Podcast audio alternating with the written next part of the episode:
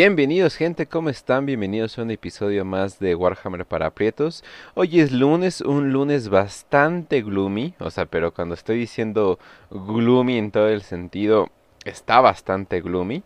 Eh, muy como el día donde los góticos salen y están felices porque no, se no están oliendo a, culo cagado porque se visten todo de negro con eh, cuello de tortuga o la yoda de adolescente. Pero hablando de cosas eh, góticas y todo por el estilo, hoy vamos a tocar un tema de posiblemente el personaje que parece más un villano, pero que no lo es de todo Warhammer, a excepción de Malcador. Malcador literalmente parece el villano de una caricatura de domingo y no lo es. Pero antes de todo eso, Facio, ¿cómo estás? Muy bien, Kench, gracias aquí por introducirnos un poco. Eh, feliz por hacer otro episodio de La herejía de Horus, en especial con nuestro primarca, que pues para muchos yo creo que es nuestro primarca, si no favorito, nuestro segundo favorito después del que con el que estemos pues Sí. eh, casados en el Or, o sea, Magnus, Vulcan, Dorn o quien, quien sea, en este caso nosotros tres. Eh, y además vamos a hablar de una novela, bueno, principalmente de una novela, porque casi todo lo que vamos a hablar se sale solo de esa novela, pero también sale de otros, eh, otros pedazos literarios y de lore. Pero vamos a hablar de cómo incluso alguien que puede estar totalmente encaminado a ser el güey más corrupto, a ser el que más pueda darte excusa para eh, rebelarse contra el emperador, termina siendo el personaje que pues en realidad es el más noble de todos, el más leal de todos y el que termina en última instancia pues salvando de cierta forma todo el desmadre que es la herejía.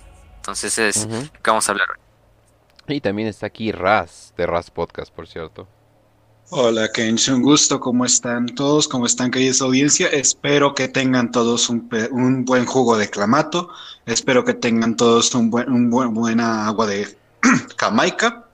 Espero que tengan todos cualquier tipo de líquido rojo, jugo de manzana o algún tipo de drink especial que sea rojo, porque hoy toca un, un episodio especial sobre sed. Yo estaré tomando agüita porque hay mucha sed en este episodio. Eh, pronto van a Oigan, entender me, acor- referencia. me acordaste de algo. Vean La Sed, güey. Es de las películas más originales de vampiros que he visto en toda mi vida. Así se llama, La Sed. Es coreana. Eh, véanla. Definitivamente les va a gustar. Y no es como esos vampiros conejos. ¿Cómo? Como los de BTS. Te entendí como los de TTS y yo así de, espera, ¿ya hicieron Ah, algo? no.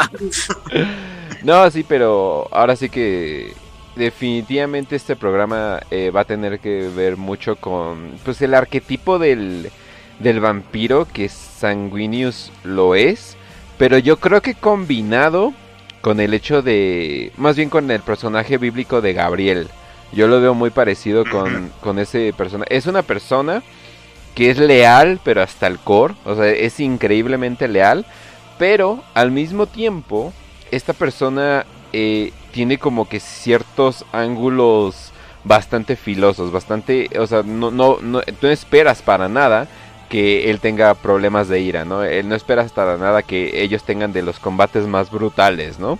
Y estamos hablando en un mundo donde pues obviamente existen pues los lobos espaciales y todo eso, ¿no? No, estos güeyes sí se van a, a putazo limpio y de, y de muchas maneras, eh, toman sangre. Digo, como que no Mucha los... sangre. Sí, o sea, como que no los podremos ver, eh, pues, o sea, son literalmente sanguinarios. Y al mismo tiempo tienen este otro lado donde pues la belleza y la perfección son algo que se son algo que se debe de llegar. Son, o sea, ese literalmente los puedes partir en dos y pues es- creo que esa dualidad es lo que mucho tiene que ver Sanguinis. Pero a ver, fácil, ¿dónde empezaríamos? ¿Dónde dónde podemos eh, llegar donde digamos, ah, ok, ya ya me acordé de esto y de lo otro? Sí, bueno, antes de eso, incluso, nada más como un dato curioso, incluso los devoradores de mundos y su primarca Angron consideran que los ángeles sangrientos muchas veces los pueden superar en cuanto a ira en la batalla. Entonces ya estamos hablando de cosas mayores para que incluso Angron y su legión se mantengan eh, a raya cuando se habla de ángeles sangrientos. Pero lo primero que tendríamos que hablar de los ángeles sangrientos, pues como todas las legiones astartes, es un poquito de su origen, ¿no? Hablamos de esto en el episodio de la Gran Cruzada, no me recuerdo cuál específicamente, pero búsquenlo en donde esté el fragmento de ángeles sangrientos y de sanguíneos, pues ahí vamos a hablar claramente y con más detalle de esto, de su origen. Pero como todos sabemos, todas las legiones procedieron de, tierra, de Terra. Eh, la legión de los ángeles sangrientos no era una legión que tú dijeras que era muy eh, escogida desde el principio, sino más bien era pues muy dispersa. En cuanto a que muchos procedían de diferentes partes de la Santa Tierra, bueno, en ese entonces no era la Santa Tierra, la Tierra de las guerras de unificación, pero incluso desde allá se veían los problemas con su semilla genética. Una vez que se reúnen con sus hermanos de Val, cuando el emperador llega y recupera a Sanguinius y se reencuentra con él y Sanguinius se arrodilla ante él y declara que se va a unir a la gran cruzada de su padre. Eh, ahí se empiezan a ver ya los primeros efectos de la semilla genética de los ángeles sangrientos como tal. Eh, recordemos que Sanguinius llegó a este, a este mundo llamado Val, que era en sí pues nada más que un mundo irradiado, un mundo que había entrado en una guerra nuclear durante la era de los conflictos, se había quedado totalmente como un páramo de desiertos rojos, en el cual solo vivían bandas de mutantes, eh, de criminales y de personas normales que vivían en, pequeños asentamientos o en tribus, eh, medio tribus tecnócratas, porque también tenían como un tipo de tecnología primitiva, o sea, tecnobárbaros prácticamente, eh, que se defendían entre ellas en confederaciones. Cuando llega el pequeño Sanguinius, recordemos que incluso a su corta edad de, si no mal recuerdo, eran dos años, incluso mató uno de los más grandes depredadores de Val, que era un escorpión del desierto pues imagínense, no sé si han jugado Fallout, el escorpión, los escorpiones gigantes que salen, pero todavía el triple de grandes y aparte eh, que pueden, pueden sacar fuego por el aguijón. Entonces sí es algo así que pues está medio también fumado, pero pues el pequeño sanguíneo a su corta edad de dos años pues acabó con el escorpión, con el depredador. Aparte de eso, fue uniendo a todas las tribus de Val finalmente purgando hasta el último de los eh, asentamientos de los mutantes que vivían sobre la superficie, después yendo hacia las lunas, Valsecundus eh, y Valprimus, si no mal recuerdo, es el otro nombre, que son las dos lunas principales del planeta, y también purgándolas y finalmente pues convirtiendo a, Val en una monarquía bajo su mando, aunque él dijera que pues no, para todos sus hijos eran iguales, que dentro de Val no había distinción entre, entre las personas, todas eran iguales ante los ojos de Sanguinius. Y eso es algo desde que se ve desde el inicio de Sanguinius, que es algo muy noble, ¿no? Que Sanguinius siempre se vio igual ante sus hijos, ante sus legionarios, ante sus soldados, ante su tribu. Eh, no es como otros primarcas que claramente tienen una predisposición por pues pues mandar, como por ejemplo, no se me viene a la mente Perturabo, eh, que incluso ahí decimaba su legión. Eh, o Conrad Kurz, que ni siquiera le importaba su legión, simplemente los veía ahí como instrumentos, entre otras cosas. Eh, pero Sanguinius no, Sanguinius al, al reencontrarse con su padre y aceptar a los hijos de Terra, que aunque no eran hijos de Val, eran al final del día hijos que habían creado con su propia semilla genética, porque eran astartes. Y al mezclar todavía con Val, eh, se hizo un vínculo entre el primarca y su legión, que quizás solo otros primarcas pudieran eh, superar o incluso ninguno podía superar el amor que Sanguinius le tenía a los ángeles sangrientos. Quizá Magnus con los mil hijos o Vulcan con las salamandras, entre otros, ¿no? Pero sí es algo así que podemos ponerlo así en, pues incluso entre un empate, ¿no? Entre distintas legiones y del amor que el primarca le tiene a sus hijos, a sus ángeles sangrientos en este caso. De hecho, supone que Sanguinius, eh, cuando pelea con su legión, él nunca pelea sabiendo que van a morir y de hecho es solamente cuando sabe que están en peligro sus propios legionarios o la gente que se supone que está protegiendo, es cuando ya entra en el estado berserker, que es, bueno, para cualquier información tienen que, ver cómo es una pelea de un berserker. Ahora imagínense esto en un ángel sangriento. Ahora multipliquen eso, esa furia, esa ira por unos 40 mil. Eso, eso es cuando entraba Sanguinius en el estado Berserker intentando proteger a, los que amaba. Entonces, es un ser muy sentimental. Exacto, y la primera, bueno, y la primera vez que se ve eso es cuando en Val, cuando está en la campaña esa contra los mutantes, pues casi em, destruye una, una, ciudad de los mutantes él solo, simplemente por cuando entra en un estado berserker que él ni siquiera entiende, que él ni siquiera puede controlar.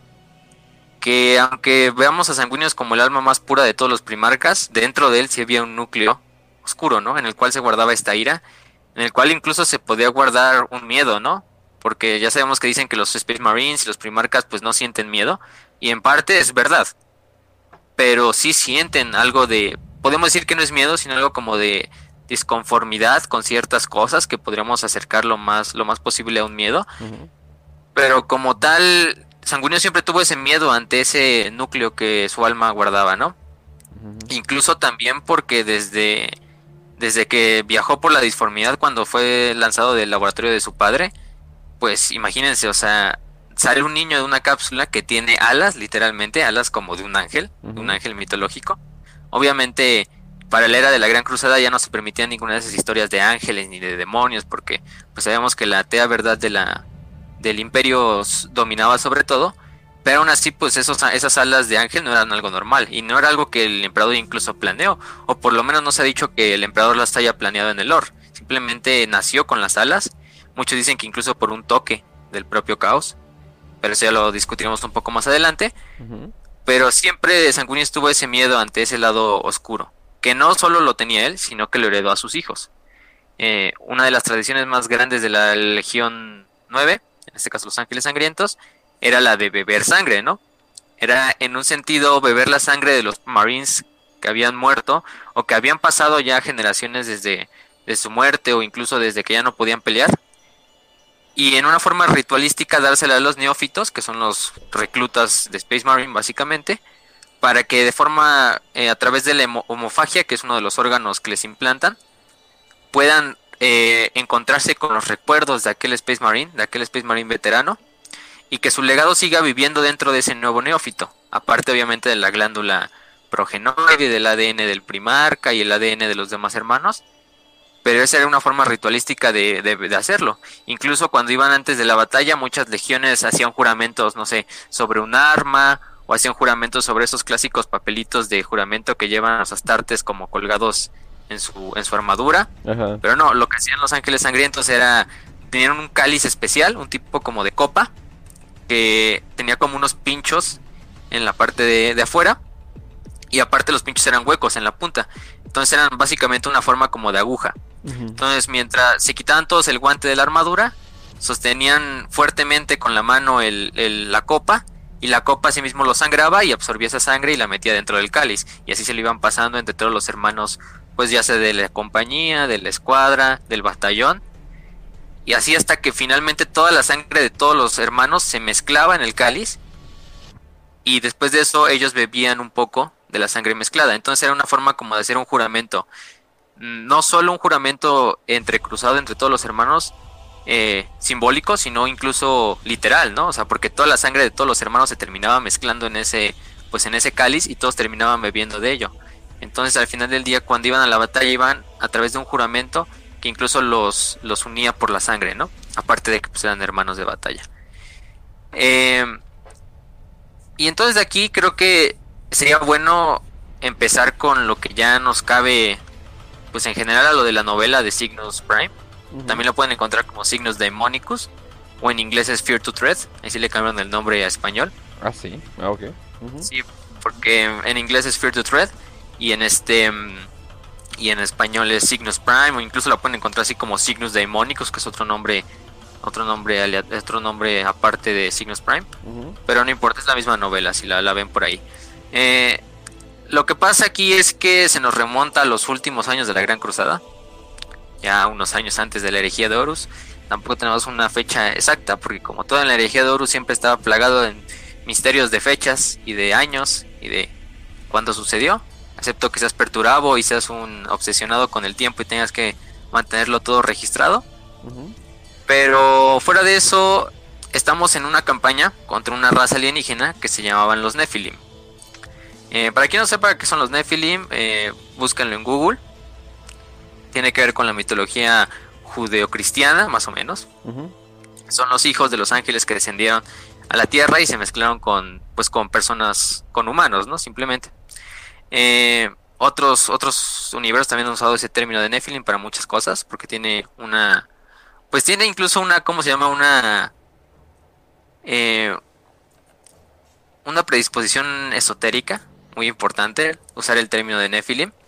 Pero lo más importante de esta raza de Nephilim, que no se nos da una descripción, bueno, de hecho, o sea, una descripción en un libro es muy difícil de recreártela en la mente, y más cuando se habla de algo como un senos, de esta naturaleza. No, y además se supone que, el, que el Nephilim siempre es un tipo de mutante o algo por el estilo, ¿no? Inclusive en fantasía lo ponen como, o sea, literales cosas abominables eh, con diferentes características de magia que no se deberían de combinar.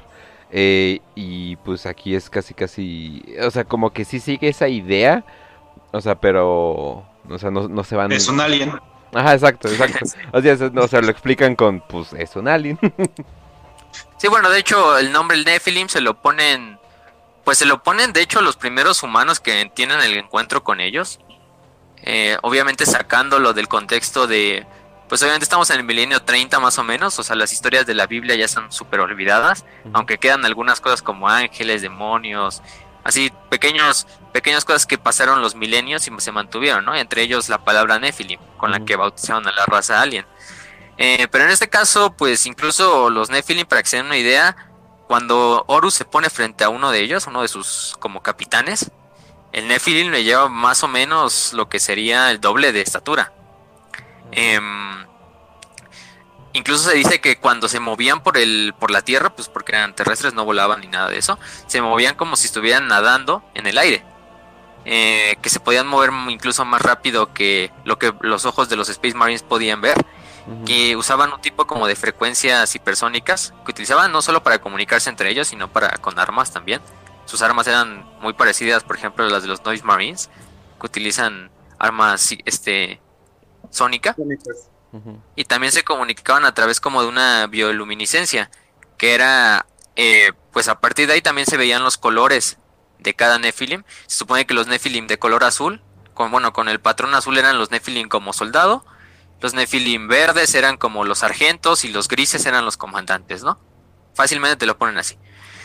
Em, pero lo más importante de esta raza es que se alimentaban o se nutrían a partir de la adoración de otros seres vivos. O sea, su sustento, por lo cual luchaban ellos, era por esclavizar a otras razas y a partir de eso hacer que esas razas los adoraran como si fueran literalmente dioses y a partir de eso ellos este, adquirían energía no solo para nutrirse, sino incluso para sus armas, para su tecnología, entre muchas otras cosas. Em, lo último que se ve en este en el libro es las últimas la última batalla en la campaña contra estas fuerzas Nephilim. Las fuerzas Nephilim habían tomado un, un sector bastante grande de mundos imperiales, en los cuales habían incluso esclavizado ante, ante ellos. Los humanos que eran esclavizados tenían una máscara que era a partir de carne de los propios Nephilim, que se arrancaban de, ellos y se la ponían como máscara al humano. Y básicamente se volvían esclavos ante ellos. Se la ponían en la cara y se volvía como un casco que al mismo tiempo servía como armadura, pero al mismo tiempo servía como una fuente sináptica entre el Nephilim y pues el esclavo, ¿no? ¿Como la masacre de Texas? Mm, algo así, como si fuera una máscara de piel, pero psíquica. Y aparte de esto, eh, había ya otros tipos de esclavos que se los usaban literalmente nada más para alimentarse y los humanos terminaban hechos pues como cascarones, sin vida, eh, también sin energía psíquica, obviamente muertos. Pero se hace una campaña conjunta entre tres legiones, entre los eh, ángeles sangrientos, entre los hijos de Horus, bueno en este caso eran los lobos lunares todavía, y los cicatrices blancas de Yagataikan. Eh, en la última batalla, Horus se encuentra ante ellos. Los Nephilim incluso intentan eh, como parlamentar. Los Nephilim reúnen a todas sus fuerzas que ya les quedaban, porque estaban al borde de la extinción por la campaña. Y se enfrentan ante Horus y Horus se va con toda su legión. Frente, se entrevista frente a un comandante de los Nephilim. Y de una forma muy épica les dicen que se rindan, le dicen que se rindan a los lobos lunares. Eh, que van a perecer en esta llanura porque están superados en todos números, tanto por Nephilim como por esclavos humanos, por como eh, naves. Bueno, las naves de los Nephilim ya se las habían destruido en la órbita, pero Horus sí les da una, una frase muy épica que me recuerdo del libro, que es así de, eh, nosotros somos los lobos lunares la 16 Legión Astartes, nosotros somos el Yunque contra el que ustedes serán rotos, y los Nephilim sacan así como de pedo, y entonces, ¿quién es el martillo, no? Y nada más de repente se cambia la escena y se ven todas las naves de las naves de color rojo carmesí bajando por las nubes, bajando desde la flota que está en órbita, también las cápsulas de desembarco de los ángeles sangrientos, todas con el clásico símbolo de la gota con las alitas. Sí. de ángel. Caen en medio de la formación de los Nephilim y mientras Horus carga de frente contra los Nephilim y los Nephilim abren sus, bueno, reducen sus flancos para ah, como sostener todo el, impacto frontal de la legión de Horus. Eh, por otra parte, los ángeles sangrientos van cayendo en medio de todo el ejército Nephilim, destruyendo, aplastando a unos cuantos Nephilim con las cápsulas que caen. Muchas cápsulas se pierden, obviamente, porque pues, también los Nephilim tenían armas antiaéreas. Pero en menos de en tiempo récord destruyen a los Nephilim Incluso Sanguinius baja a la batalla. Sanguinius siempre lo van a ver peleando junto a su legión. Era quizá como la mayoría de los primarcas, pero incluso había primarcas que se quedaban como en las líneas de atrás, por ejemplo Gilliman. Pero Sanguinius baja, de hecho es el que va liderando toda la punta de lanza del ataque en su Thunderhawk especial, junto a su guardia, su guardia sanguinaria, que la pueden encontrar como eh, esos, esos ángeles sangrientos que llevan una armadura dorada, que incluso el casco se ve como la cara de Sanguinius y tienen unas alas que básicamente son su jetpack, porque obviamente no pueden volar como su primarca, pero pues eh, dijeron vamos a hacernos un jetpack que se parezcan a las alas de sanguíneos para pues con eso mantenerle el ritmo a nuestro primarca, ¿no? Después de eso, pues acaban rápidamente con los Nephilim. Eh, se destruyen a todos los. a todos, incluso los esclavos, en una. en una decisión difícil que tiene que hacer Sanguinius y Horus. O sea de. Pues ya no hay vuelta atrás, los tenemos que ejecutar al igual que con los lo, que hicimos con los Nephilim, pues ya están perdidos para siempre. Eh, aparte de eso, tienen una plática muy interesante sobre, uno de los riscos, pero es interrumpida cuando llega el primer capitán de los Ángeles Sangrientos, este Raldoron, el capitán Raldoron, que Raldoron, pues podríamos hablar también de él bastante, o sea, él lo podemos fácilmente poner al nivel de, no sé, Sigismund, eh, de los grandes capitanes de las demás legiones astartes, de Abaddon, Raldron, que también tenía el título de Señor del Capítulo, porque él había dirigido em, a los estos, al capítulo, iba a la legión incluso antes de que Sanguinius llegara, o bueno, se presentara finalmente a su legión. Em, pero le informa que hubo otro incidente, que, que, se perdió un hermano, ¿no? Un hermano de los Ángeles Sangrientos. Eh, incluso Horus dice, pues si puedo acompañarlos y no sé qué. Y Raldron le dice, no señor, esto es un asunto interno de la legión, solo puede llegar el señor primarca, ¿no? El señor primarca sanguíneos. Entonces ya mm, se van, llegan a una capilla destrozada y en la capilla destrozada encuentran a un hermano de los ángeles sangrientos que sigue vivo, que está rodeado de un montón de cadáveres de Nephilim y de humanos normales, de esclavos Nephilim pero está totalmente perdido. O sea, su armadura está totalmente destrozada. Él incluso tiene heridas de gravedad, pero al parecer no siente dolor. Sanguinius entra a la capilla. Solo Raldoron y, su, y Ascalon, que es el líder de su guardia, se quedan afuera eh, esperando. Eh, son los únicos que saben además de él. Sanguinius entra, intenta hablar con el hermano, con su hijo, con su hijo este, este legionario de los ángeles sangrientos pero el legionario simplemente se abalanza sobre, sobre Sanguinius, totalmente perdido de sí, ya en una ira berserker totalmente gigantesca. Eh, Sanguinius lo único que hace es intentar bloquearlo, intentar hablar con él, pero cuando ve que el legionario ya incluso no puede, no puede discernir lo que está pasando, le truena el cuello rápidamente. Obviamente Sanguinius llora la muerte del hijo. Y finalmente entra Horus. Horus entra al salón en el que están, bueno, a la capillita donde estaba. Y se da cuenta de, se queda pues espantado, ¿no? Con lo que, lo que acaba de ver, pues Sanguinius matando a uno de sus hijos, ¿no? ¿De quién te esperarías que matara a sus hijos? Pues no sé, Angron, por ejemplo. Angron sí lo hizo, incluso desde antes de la herejía. Conrad. O no sé, Perturabo, Conrad. Pero de Sanguinius, si es que se queda así impotente este Horus, ¿no? Y además de que Horus y Sanguinius, pues quizá era la relación entre dos primarcas más grande, después, no sé, de Ferrus y Fulgrim, por ejemplo. Porque los dos se veían como iguales completamente, los dos se veían como incluso los, los miembros más leales de todos los hermanos. Tenían muchas cosas en común. Su, no tanto su arrogancia, porque no eran arrogantes hasta en eso, sino, por ejemplo, su liderazgo, incluso su humildad, porque para ser incluso los primarcas, pues podemos decir, entre comillas, más queridos por todos, pues eran los más humildes también. No, y también eh, el hecho de que se queda como que entre los dos quién iba a ser señor de la guerra, ¿no? Exacto. Sí. exacto.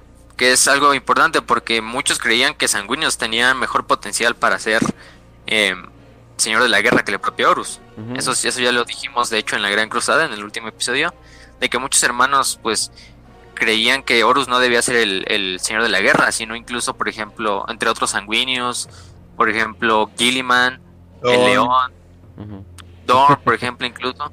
Sí. Que Dorn también era muy cercano a Horus, eso cabe decirlo. Sí. O sea, de los primarcas que más eran cercanos a Horus, junto a Fulgrim, junto a Sanguinius, junto a los demás. Pero lo que pasa es que llegan a un trato. Sanguinius intenta mentirle al principio a Horus, pero pues es Sanguinius, él es incapaz de mentir, ¿no? Sí. Incluso le dice, no, no te puedo mentir a ti, y mucho menos a ti y mi hermano Horus, ¿no? Eh, intenta decir que fueron los Nephilim, que fue tal vez un tipo de arma psíquica o algo así, pero pues incluso ya cuando va diciendo la mitad de la mentira dice, no, no, no te puedo mentir a ti. Eh, Sanguinius le dice que sí, esto ha yo pasado tampoco, su- hermano, nunca te mentiría. Tú puedes confiar completamente en mí, en mi hermosa calva. Exacto. Ahora cuéntame. Bueno, for- afortunadamente todavía no era tan calvo este Horus, todavía tenía así sus entradas, entonces ahí Ah, todavía sí. era salvable. Sí, exacto, exacto. Pero, pero le dice, esto ha pasado con mi legión, pues podemos decir que unas cuantas veces en 200 años, ¿no? Que lleva la Gran Cruzada. Y dice este, este Horus, pues unas cuantas veces en una legión de cientos de miles, que sí, la legión de los ángeles sangrientos sí también era de las más grandes, fácilmente superando los 100.000 soldados, bueno, astartes. Em, pero Sanguíneo le dice que teme que esa, esa, esa maldición, que él dice incluso, yo creo que yo cargo esa maldición, es de mis propios genes, y mis hijos la heredaron de mí, eh, tarde o temprano va a acabar con la legión, ya Sí, sea... Justo, se lo tenía que decir a Horus. Ah, entonces esto es lo que te molesta. Mm. Es como cuando en los cómics originales Superman eh, lo entrevistaron, no sé por qué al parecer es algo que hacían y así de, ¿cuál es su mayor miedo? Ah, sí, la kriptonita. Es así como que, no, güey, cállate. Muy bien. Es así, sí, la Sí, kriptonita me hace una bolita y soy vulnerable y todo el mundo así. de, Exacto. Aunque ahí le puedo echar un poco la culpa, pues está un poco el amor que se tenían los dos como hermanos. Quizá eran los que más confiaban en uno al otro. Y en esa época, pues Horus, recordemos, todavía no estaba tan metido en ese problema de, de ir a no había- David y de, y de que le mandaran un capellán llamado Erebus a su flota y todo ese Ujú. Todavía desmadre. no había cerdos. Eso es lo. eh, eso era una buena época. Sí. Cerdos. Exacto. Y entonces, pues le da, el, le, le- le da el secreto de que los ángeles sangrientos portan una mutación que podemos decir que es genética, pero igualmente psíquica. Sí. ¿Por qué? Porque esto se llama la, la, la sed roja, la Red Thirst, que es una de sus dos maldiciones importantes. La segunda no se va a ver hasta el final de la herejía, entonces la dejamos por lo mientras. Pero son muy parecidas en sí, entonces pueden ir, estar hilando los hilos. Eh, pero lo que era la sed roja era que básicamente muchas veces, como el nombre lo indica, el legionario se convertía en un ser que solo buscaba la sangre de sus enemigos, incluso a veces la sangre de sus aliados, si ya no había enemigos con los cuales luchar. Eh, literalmente y figurativamente también, porque literalmente se tomaban la sangre de los enemigos, pero también eh, pues atacaban a todos sin, sin ver si era un aliado, sin ver si era un enemigo, se volvían berserkers sin mente, ¿no? Que era esto de la sed roja, y solo había pasado unas cuantas veces en los 200 años que llevaba la Gran Cruzada, ¿no? De Pero hecho, siempre- era un secreto a voces, pero inclusive había regimientos del ejército imperial o incluso otras legiones astartes que se rehusaron en algunas ocasiones a pelear con los... eh, ah, se me fue el nombre. ¿Con quién? Lapsus. Los ángeles sangrientos. Ah. Ángeles sangrientos. Momento de lapsus horrible. Eh, y justamente por eso mismo, porque sabían que, no, es que cuando se ponen enojados, eh, las cosas no salen tan bien para nosotros. Eh, es básicamente, Exacto. o sea, se sabía, pero no se decía. Y el que no se decía eh, hacía que se pudiera mantener el secreto, pero se sabía. Y bueno, y de hecho, o sea, a lo mejor los demás legiones y los demás ejércitos lo veían simplemente que, pues, no, pues así es su personalidad, son como los, los, los lobos espaciales que luego se ponen todos locos y empiezan a masacrar a todos, ¿no? Pero el secreto estaba muy bien mantenido. En, el, en la legión solo lo sabía Sanguinius, su señor de la guardia, que era Scalon, eh, y el propio Raldoron, que era el capitán de la primera compañía y pues señor del capítulo, era el capitán más y ahora Horus. Y ahora Horus. Y quizá algunos miembros de la primera compañía, algunos miembros muy cercanos de la Guardia Sanguinaria, pero simplemente eran ellos cuatro, por lo menos podemos decir. Digo, esos tres. Con Horus entrando ya lo saben cuatro. Y no lo sabe eh, alguien de la legión, sino lo sabe el primarca de otra de las legiones. Y el primarca, pues el señor de la guerra. Eh, Horus, Horus jura mantener el secreto. Incluso le dice a Sanguinius, pues si no has buscado ayuda con mi padre, ¿no? Y Sanguinius le dice, no, ni siquiera él lo sabe, porque tengo miedo a lo que pueda ser padre. Porque recordemos a los dos hermanos que ya se habían censurado. Y no sabemos por qué censuró, pero incluso podemos decir que tal vez por cosas menores a eso de la mutación genética. Y era en parte por el miedo, también por mantener la imagen de la legión, por no fallarle a sus hijos, porque Sanguinius tenía la idea de que él iba a resolver esto por sí solo si no le estaba fallando a sus hijos, como su primarca. Entonces simplemente él tenía esta idea de yo lo voy a resolver solo con mis legionarios, esto es asunto nuestro, no se tiene que enterar por esto nadie más, eh, incluso aunque lo mantengamos como una mentira. Pero Urus le promete que no va a decir el secreto a nadie. Después de eso, pues las dos flotas se dividen. Eh, Horus se va a diferentes lugares, recordemos, participan en el planeta de 619, también participan en, el planeta de Mordor, que es el planeta de asesinato, donde están la raza de los megarácnidos, donde participa, vuelve a participar incluso con sanguíneos, porque los dos, las tres legiones, bueno, eran tres, porque eran los hijos del emperador, los lobos lunares y los ángeles sangrientos se reencuentran y pelean y exterminan a los megarácnidos, también pelea sanguíneos en esa batalla, pero eso es parte de otro libro, bueno, es parte de los primeros libros de la, de la herejía, pues es parte del Señor de la Guerra, que es el primer libro, pero de ahí eh, se dividen una vez que entran con, en contacto con, la, con el, la civilización humana esta del Interex, la cual va a ser una de las principales semillas de la herejía. Eh, Sanguíneo se, se, va de, la, de, del de los sistemas Interex y se va a ayudar a este a Alfarius en el cinturón de Caibas, que era una región del, del, del espacio donde habían sobrevivido muchos orcos después de la derrota en Ulanor del Imperio Orco de, de Ulanor, valga la redundancia. Eh, en, este, en esta misión, Sanguinius y la mayoría de su flota y de su legión se unen a Alfarius en esta misión conjunta. Lo que hace Alfarius es básicamente meter a sus naves dentro del cinturón de Caibas, que era un cinturón de asteroides, desaparecer completamente de los radares, incluso de los ángeles sangrientos, y dejar a los ángeles sangrientos como, pues, como una forma perimetral para que cualquier nave que intentara escapar de los orcos pues fuera destruida por la flota de los ángeles sangrientos.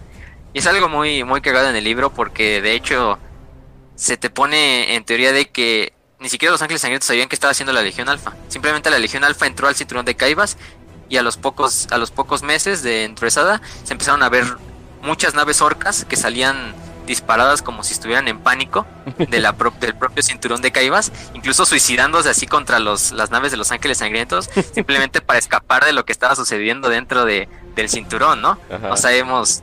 Bueno, otra cosa de la Legión Alfa es que muchas veces incluso puede ser peor que los propios amos de la noche en cuanto a infundir terror. Entre ellos son los dos mejores para hacer eso. La Legión Alfa es básicamente la CIA del 40K. No puedo decir más. La Legión Alfa es la, CIA de 40K, la KGB. Un servicio de inteligencia muy hijo de puta. Poniendo, poniendo orcos en videos para siendo devorados por perros, ah, así para espantar a las demás flotas, bueno, un chiste local. pero, pero bueno, fuera de eso, este, los, los ángeles sangrientos se aburren porque incluso Sanguíneo se había dicho, bueno, Alfredo se había dicho, la, la, la... Eh, Facio. Ahí está. A ver, este, perdón, es que algo de ruido.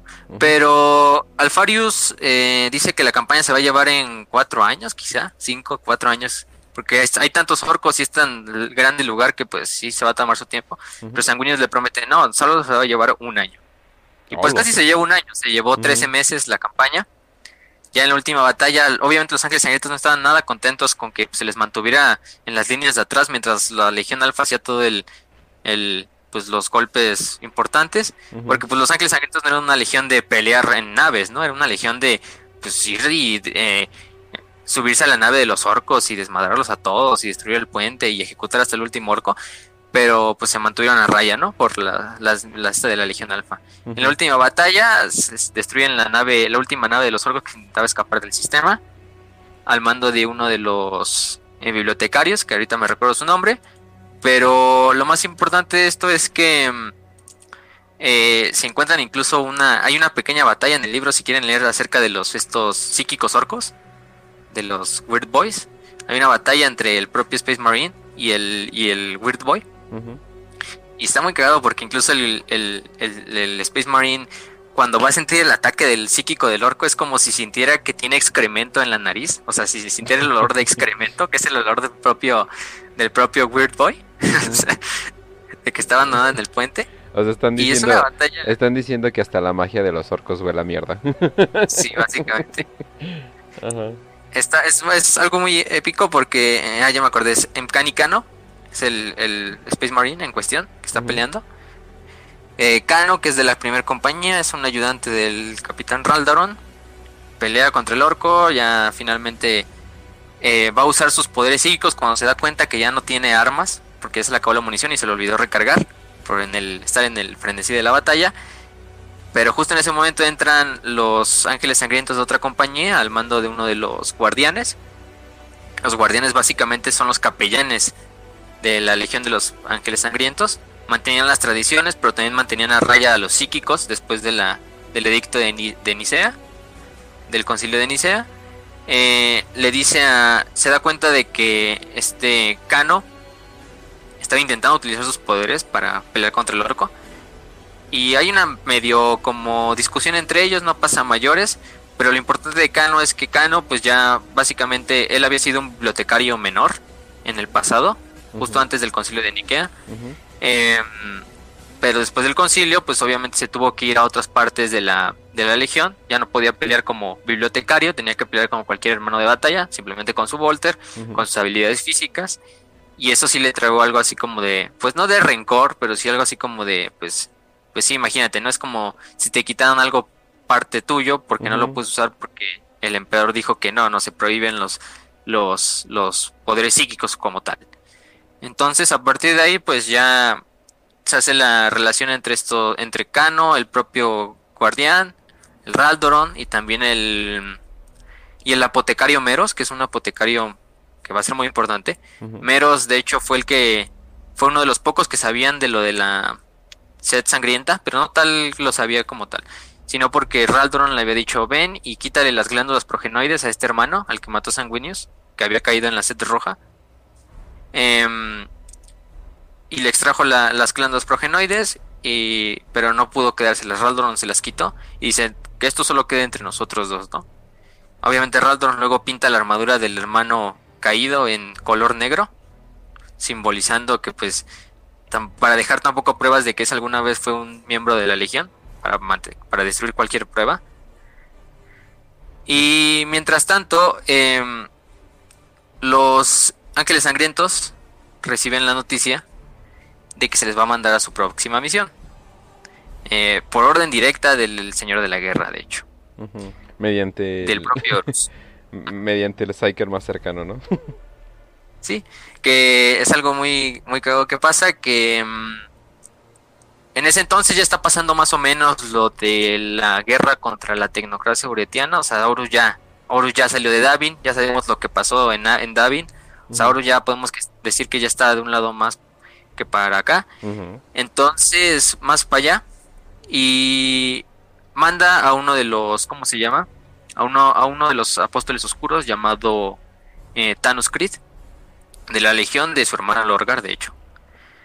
Y el propio Thanos Creed eh, es un apóstol negro, que son los apóstoles, los líderes religiosos de la legión de los portadores de, de la palabra. Entonces nada bueno va a salir de ahí eh, Thanos Chris lleva con ella un tipo, una psíquica, bueno, de hecho es una astrópata, que tiene un poder muy, muy especial y de hecho como raro. Incluso le dice, solo podemos estar sanguíneos y yo. Se queda Sanguinius y ella en la misma sala. Eh, Sanguinius tiene que dejar a todos sus soldados, a su guardia, incluso sanguinaria, fuera de la sala. Y la, la psíquica empieza a contorsionarse de una forma muy rara, incluso empieza a gritar. Y de las fosas desnasales y de la boca le empiezan a salir como un ectoplasma blanco que se materializa en la forma de Horus. Incluso Sanguinius se casi de pedo. Eh, Oye, pero hermano, esto no es como prohibido, no es como un poder psíquico o algo así. Dice, no, no, no, hermano, he descubierto nuevas formas de comunicarme por, en estos últimos meses que hemos estado fuera, ¿no? y ya le comunica ¿Ves que esto que es claramente entre brujería y poderes psíquicos? Sí. Ah, pues no lo es. Mira, yo soy el señor de la guerra y tengo control de todo esto. Para mí no lo es. Tiene sentido. Para mí no es ilegal. ¿Ok? Sí. Tiene total sentido. Sí. Horus, Horus le dice, ya materializado, le dice, le revela que los Nephilim sobrevivieron, que se habían equivocado pensando que Yagatai Khan, porque Yagatai Khan fue el encargado de exterminar hasta los últimos eh, planetas de los Nephilim, hasta el último niño Nephilim, porque pues, es el Khan, sí, sí, ¿quién mejor para hacerlo que él? Este, que habían eh, eh, no habían tomado bien las medidas y los Nephilim habían regresado pero habían regresado a lo que era un grupo de planetas muy lejano, uno de los extremos de la galaxia incluso, llamado el Cúmulo Cygnus. Eh, le da la orden a, a, Sanguinius de que los ángeles sangrientos tienen que ir allá, que reúna casi a toda su legión o los, al mayor número de legionarios posibles y que vaya a Cygnus Prime para acabar con la amenaza de los Nephilim. Eh, porque no podemos permitir que una raza como los Nephilim pues vuelva a nacer, vuelva a tener fuerza, porque pues, si es un sí, aunque es una raza menor, pues sí tiene gran potencial para, para atacar al imperio, ¿no? O para por lo menos esclavizar varios mundos. Eh, incluso le dice que se cree que los Nephilim tienen una cura, bueno, tienen una tecnología que le puede ayudar a curar la sed roja. Y Sanguinius, pues sin más que decir, obviamente siguiendo las órdenes de su hermano, pero aparte más esa información dice, pues vámonos, como dice este Raz. Eh, para esto hay que, hay que mencionar algo muy importante, que, va a hacer mucho sentido este comentario después. El, el segmentum signus está en, eh, en el sector última, creo que es, eh, en el segmentum tempestus, que es básicamente donde está el ojo del terror creo que ya podemos continuar con lo siguiente de la historia. Va a hacer muchísimo sentido esto. sí. Eh, aparte, Sanguinius pues, ya llama a toda la legión, la reúnen antes de hacer el viaje todos a, a Signos. Y básicamente va toda la legión, solo unas cuantas naves que no llegan a tiempo, se retrasan o estaban en otras campañas, no llegan y no se unen a, la flota. Todas las naves comandadas por la por la gota roja, si no me recuerdo, se llama así la, la, no, la lágrima roja se llama la, nave insignia de, de Sanguinius, que es una nave clase gloriana, como la espíritu vengativo, como el honor de Macrack, como todas las naves gigantescas, ¿no? Que tiene incluso la forma de una gota, literalmente una gota sangrienta, con unas alitas. Que, puedo decir que los ángeles sangrientos tienen el peor logo que he visto en toda mi vida y que lo hacen funcionar. O sea, nada más por el... Eh, o sea, le tienen tanto cariño, es así de... Ah, sí, ya lo hacen funcionar, pero lo ves y es así de... Wow, eso es horrible. Pero pues son los ángeles sangrientos, ¿no? y aparte, por ejemplo, Sanguinius había mandado a Eskelon, que era su líder de la guardia, a investigar un planeta um, Eldar. Eh, si había un tipo de tecnología que les podía ayudar con lo de la set roja. Eh, incluso va el apotecario Meros, del que hablamos hace rato. Eh, el apotecario Meros casi es asesinado por unos Eldar, le disparan en, los intestinos, pero alcanza a matar a todos los Eldar pero él se cura y este sobrepasa la muerte casi casi. Pero justo cuando se van a ir del sistema para reunirse con la flota principal de Sanguinius, llega una, llega una nave gigantesca y casi choca incluso con la nave de, los propios ángeles sangrientos. Pero es una nave que tiene el símbolo de la... Tiene el símbolo propio de Malcado del Sigilita, de la clásica como letra I con el ojito deja caer una lanzadera, la nave insignia, la nave principal se va otra vez a la disformidad y la nave insignia, digo, la nave transporta tropas, tiene el escudo de los lobos espaciales arriba de ella, ¿no?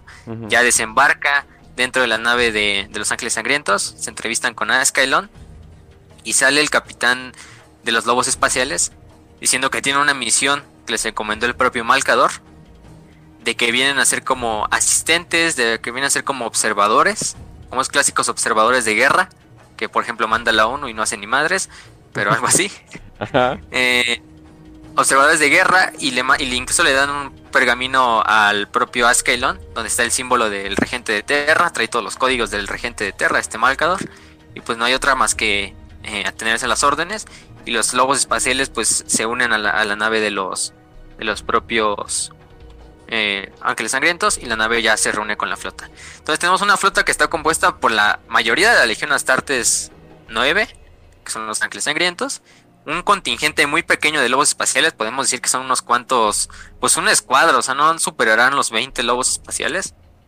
Em, también dirigidos por el por el capitán Helic Red Knife, y incluso traen un, un sacerdote rúnico que es básicamente un psyker eh, de los lobos espaciales. Y, y Askelon le dice, ¿cómo, traen ese hombre aquí? Están rompiendo el edicto de Nicea. Y como son los lobos espaciales y son los líderes en hipocresía.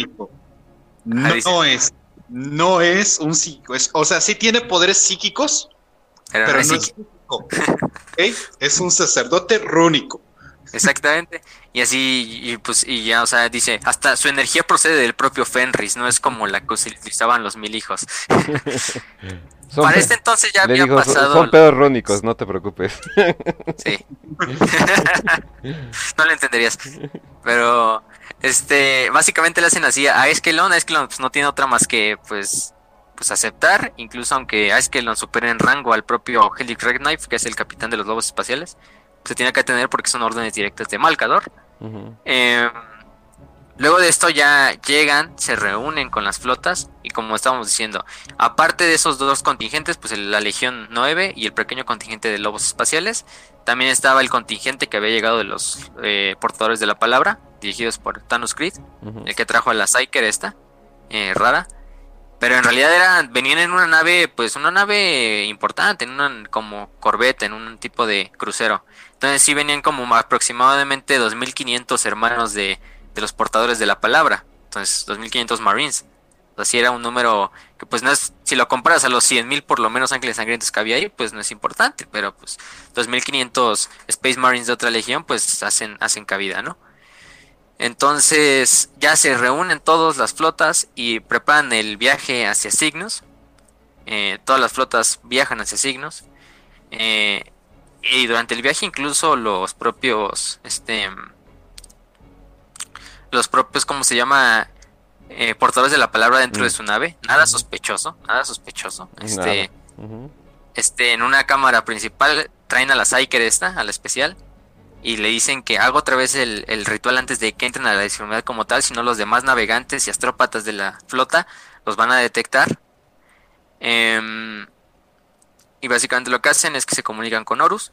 Eh, bueno, Thanos se comunica con Horus, con el Señor de la Guerra. Y le dice que todo está saliendo conforme al plan, que ya se dirigen hacia el cúmulo Signos. Y que, bueno, también Horus le comunica que hay como un cambio de planes. Eh, que solo ellos los van a saber. Y por el momento se queda, se queda como en, en pausa.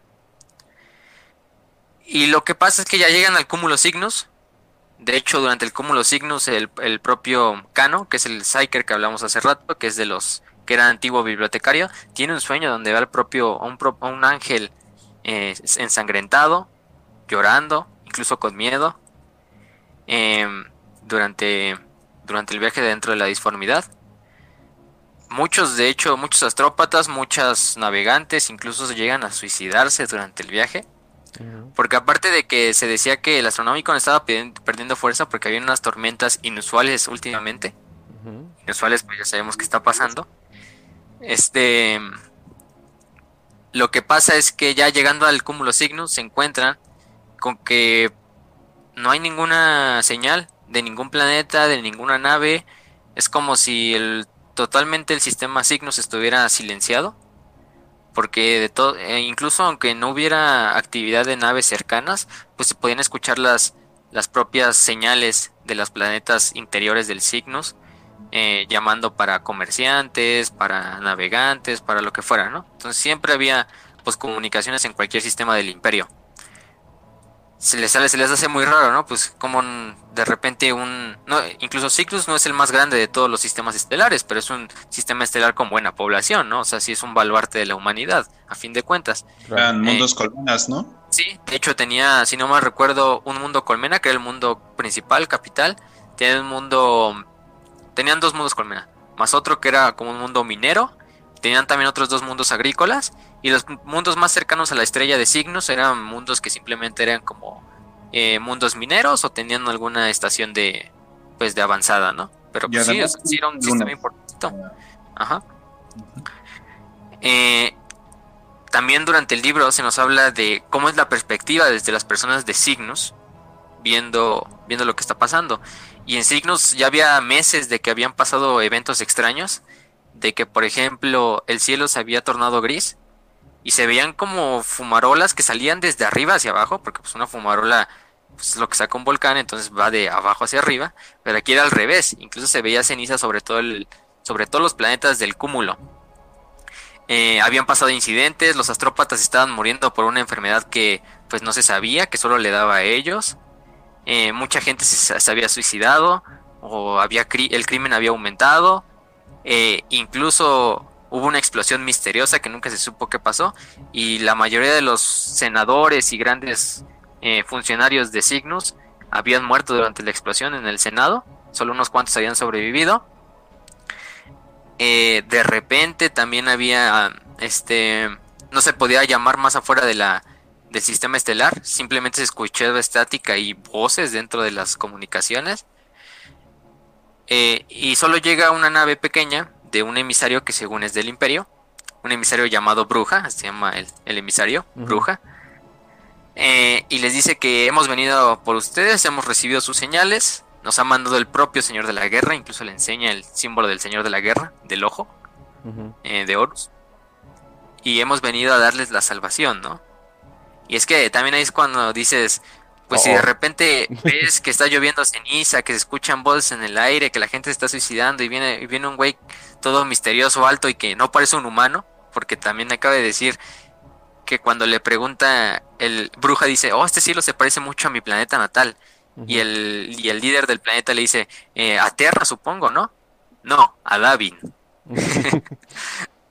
y de repente, y de repente empieza a llover sangre Empieza a llover sangre, literalmente. La ceniza que estaba lloviendo se convierte en sangre. Cuando se da cuenta el, el, comandante de lo que le cayó en la frente de sangre y que se siente caliente. Y ese güey viene a decir, eh, les traigo la salvación. Pues es en ese momento es para que saques tu pistola y le des un balazo, pero... Pues, Exacto. pero... ¿Y esto también pasa en tu planeta? Sí, pasa todo el tiempo. Exacto, y, desde ahí no sabemos qué pasa con los, los habitantes de signos. Bueno, luego lo vamos a ver, pero eh, se queda como en misterio en ese pedazo del libro. Em, pero lo más importante que pasa cuando llegan a, signos, ya la flota como tal, empiezan a acercarse lentamente hacia los planetas interiores, pasan por el planeta más lejano, que no recuerdo muy bien el nombre, pero era un planeta pues no tan grande, vivían aproximadamente unas 90 mil personas, era un planeta minero, que tenía unas cuantas ciudades colmena, pequeñas también para mantener a los trabajadores, pero se dan cuenta de que también hay unas naves que intentaban como escapar, y eran naves civiles, naves que no tenían la capacidad de viajar por la disformidad, o sea que era un viaje de sin retorno, porque básicamente lo único que estaban haciendo era alejarse lo más posible de los planetas de signos. Cuando encuentran las naves se ven que están como rotas desde dentro, encuentran unos cuantos cadáveres los ángeles sangrientos, mandan unas misiones a recuperar los cadáveres se dan cuenta que los cadáveres están literalmente como flácidos. En el sentido de que no solo por la gravedad que los aplastó, sino también por la... Al diseccionarlos, el propio Meros, que es uno de los apotecarios de la Legión, uno de los marines médicos, se da cuenta que ninguno de los cadáveres tiene huesos. O sea, simplemente no tienen huesos. Y no hay ningún indicio de cómo se los sacaron. O sea, ni siquiera si fuera un arma, un arma que destruye solo el hueso, se verían los restos eh, minerales dentro del cuerpo, pero no, simplemente no hay huesos. Donde, donde debería haber el hueso solo están las venas, las arterias, los nervios destrozados, eh, los cuerpos así eh, como si fuera pues solo la piel, básicamente. Y mientras va, se van acercando hacia los sistemas estelares, se dan cuenta de que el planeta este, el que era minero, está completamente quemado. O sea, es el planeta, incluso Sanguinius manda a poner los videos del planeta normal. Y pues era un planeta eh, desértico más o menos, en cuanto a... No, no tenía tanta vegetación que digamos, pero en, eh, pero en la imagen pues se ve el color del planeta, se ven las montañas, se ven los paisajes. Pero cuando ven el planeta se ve solo una bola negra, que es ceniza. Entonces, pues ya dicen, pues tampoco detectamos que pueda haber sido energía de armas de exterminatus, otra cosa parecida. Pero se van acercando más a medida. Y justo cuando la flota va pasando frente al planeta, el planeta empieza a girar sobre su propio eje.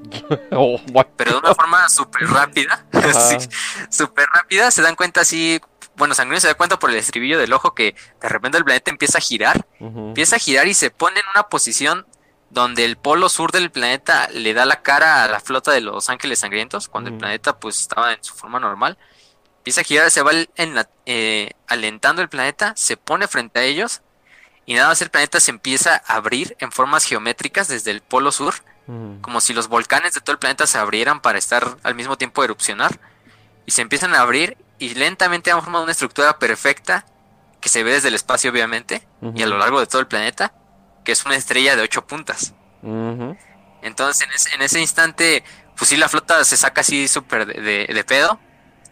Eh, incluso dice que sienten un poco de miedo, incluso los, los Space Marines, no, no tal como miedo, pero esa sensación de disconfort. no, pero pues, yo creo que hasta en ese momento, hasta H.P. Lovecraft diría, no mames, corre. Hermano, ¿por qué le pusiste poner hongos? Hermano, le pusiste hongos a la sangre. Sí, o sea, y está, está bien bizarro porque como te lo describen en el libro es que el planeta empieza a girar, girar, girar, girar lentamente hasta que la que se va dando la cara, hace la estrella, pero lo que viene después es lo más lo más importante porque de repente están viendo todo, pues se, se ve el espacio, ¿no? Como tú miras desde el puente de una nave pues los planetas y el espacio y de repente todas las estrellas del espacio se desaparecen. Como si hubieran puesto un, un velo negro alrededor del sistema y no se vieran ninguna estrella. Entonces simplemente se ve como un mar de negro en el cual están flotando los planetas y las propias naves de la flota. Entonces ahí sí ya dicen, no, pues o sea, ¿qué, o sea, ¿qué está pasando aquí? Sabemos que los Nephilim tenían formas pues de manipular la mente y cosas así, pero no a este nivel, ¿no? Y hasta eso siguen pensando que, que, lo que está pasando es culpa de, de los Nephilim obviamente. Pero los Nephilim también tenían naves y no había ningún indicio de nave Nephilim. También tenían comunicaciones y tampoco había ningún indicio de naves eh, de comunicaciones Nephilim. Entonces ya deciden enviar una misión como de reconocimiento eh, hacia los planetas más interiores, hacia el planeta principal, de hecho, a la capital. Eh, mandan un Stormbeard al mando de la, del sargento Casiel, que es un sargento de la novena compañía. Y él, en, ese, en esa compañía también va Meros, dentro del, del Stormbird. Y van hacia el planeta Holst, que es un planeta que era nevado. Era un planeta pues como un Fenris, por ejemplo.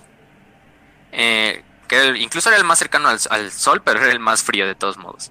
Entonces también va acompañado por Kano, que es el psíquico, bueno, el antiguo bibliotecario.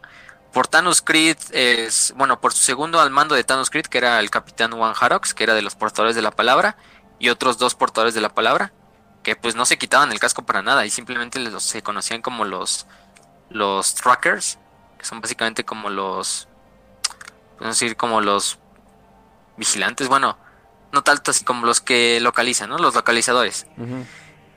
incluso van leyendo sus libros dentro de, del Stormbeard y los, los ángeles sangrientos se quedan, pues, ¿qué, estarán leyendo, no? Incluso le dije a uno que me mostró una página y es un dialecto que no entendí, que parece un dialecto rúnico. Pero a medida que van bajando al planeta, el piloto de la nave, que es un humano normal, que de hecho era un, un, neófito que intentó ser ángel sangriento, pero falló en las pruebas, y pues como lo único que se pudo quedar fue como piloto de los ángeles sangrientos, eh, de repente ve, ve voces a través de la ventana, así como nos indican, ve voces, o sea, no es de que las oiga, sino de que las voces se van materializando en bocas, en ojos, eh, tanto humanos como propiamente pues de animales, de entidades que él no, no, pues no puede discernir qué son o su forma. Y lentamente le empiezan a eh, volver loco. E incluso el otro capitán, el otro teniente que iba con él, que también era un humano normal, le dice, ¿qué te está pasando, no? Y de repente ese güey le dice, ve las voces, ve las voces. Y justo en eso agarra al, al, otro teniente y le azota la cabeza contra el contra las máquinas del, del puente de mando. Se muere, se muere instantáneamente el, otro teniente. Y después de eso ejecuta a los servidores. el, el, el, bueno, el capitán del Stormbird. Y cuando se dan cuenta de los sonidos de los láseres, los portadores de la palabra entran. Igual también entra este Meros. A ver qué, qué está pasando. Eh, se ven que está loco el, el capitán. El portador de la palabra simplemente lo agarra y le truena la tráquea y lo avienta. Y le dice, Mero, ¿sabes manejar? Y pues Mero ya se apunta y maneja con lo que se podía porque incluso se dice que todos los legionarios de los legiones astartes tenían que ser indoctrinados telepáticamente con una forma como de entrenamiento de lo más básico para conducir naves. Entonces incluso cualquier legionario podía conducir una nave lo más básico.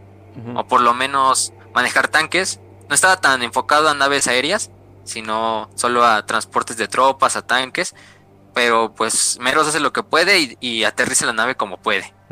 Eh, en el planeta, eh, afortunadamente ningún Astartes muere, simplemente lesiones menores, pues son Astartes, tampoco es mucho, mucho problema un, un aterrizaje forzado. Y fuera de eso, llegan a la ciudad, se dan cuenta de que está totalmente vacía, encuentran los cadáveres de millones de, de pobladores, millones y miles, eh, igualmente que los de que encontraron en órbita, aunque estos no estaban aplastados por, el vacío del espacio, estaban incluso hinchados, congelados, obviamente porque es un planeta eh, eh, glaciar. Y también los vuelven a abrir y se dan cuenta que tampoco tienen huesos. Hermano, ¿no te parece que estos Nephilim están demasiado inusualmente OP?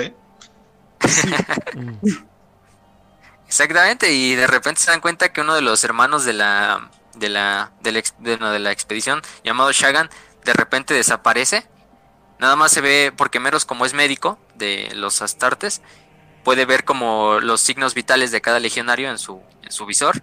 Entonces nada más ve cómo se vuelve amarillo y de repente rojo el, los símbolos de Sagan, que era el hermano, y se escuchan unos disparos Walter. Cuando van a investigar solo encuentran una, un edificio con un hoyo gigante hacia abajo que no, no saben qué es. Incluso lanzan una de esas lamparitas eh, que truenas y prenden al fondo para ver cuán profundo es. Y nunca, y nunca escuchan cuando cae la lamparita al fondo. Entonces se dan cuenta de que pues incluso aunque una Astarte se caiga ahí, no podría sobrevivir al impacto, incluso aún teniendo armadura. Eh, y de repente también uno de los pierden señal con uno de los este, portadores de la palabra. Y nada más se dan cuenta de que fue pues cuando encuentran su cadáver está totalmente cortado, por lo que parecieran como las los vidrios de una torre de pues de vidrio que estaba por ahí. Eh, incluso Meros le quita el casco al este al legionario y se da cuenta de que tiene una serie de tatuajes en la piel que incluso hace que parezca un bárbaro de cualquier, por ejemplo, un bárbaro del desierto de Val, sí, totalmente mutilado de la cara. Y de repente se dan cuenta de que empiezan a recibir eh, llamadas de todos los sectores donde habían eh, dividido a los hermanos para explorar la zona y que y de repente en pocas palabras la ciudad empieza a tomar vida eh, no solo en el sentido de que eh, los edificios literalmente empiezan a atacar a los propios legionarios sino que incluso una vez que las naves en órbita cercanas empiezan a ser bombardeadas desde el planeta con pedazos de montañas. O sea, así, literalmente es como si estuviera mandando las montañas hacia, la, hacia, hacia afuera de la atmósfera para darle a las naves. Incluso una de las naves es destruida por una de las de las de las pedazos de montaña. Y por ejemplo sale un, un poste de luz que básicamente cobra vida, empieza a atacar a los legionarios. Los legionarios obviamente no tienen mucho problema en pelear contra ellos, retroceden sabiendo, no sabiendo lo que está pasando el capitán Amit, que es otro capitán importante porque Amit tiene el... Lo que cabe recalcar de Amit es que tiene el apodo de el desgarrador de carne. Entonces ya pueden ir viendo hacia dónde se va a ir eh, desenvolviendo esto. Si, si todavía no saben qué es el contexto, Amit, una vez acabada la herejía, va a ser quien va a fundar a los desgarradores de carne. Porque pues le pusieron ese apodo porque era el quizá el legionario más brutal de toda la legión. Realmente decían, había rumores de que incluso el güey se quedaba después de batalla junto a sus junto a los miembros de su compañía a comerse la carne de los, de los muertos. Pero esos eran leyendas dentro de la religión, ¿no? Pero incluso eso Amit era de los más nobles de la legión porque era el más sincero. Era el que siempre decía, no, pues yo, yo, yo aquí huelo a... Aquí huele a perro muerto, aquí hay algo raro. Incluso diciéndole al propio Sanguinius.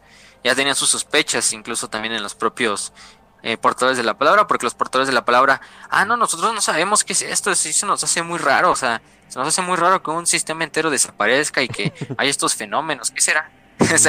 porque incluso son los portadores de la palabra y los lobos espaciales son invitados a la donde se reúnen todos los oficiales de la legión, que son como 200 compañías, o sea, 200 capitanes.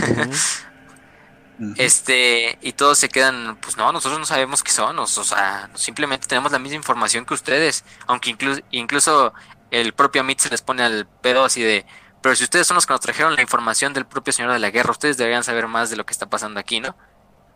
Pero pues ellos simplemente dicen, no, pues nosotros sabemos qué pasó aquí.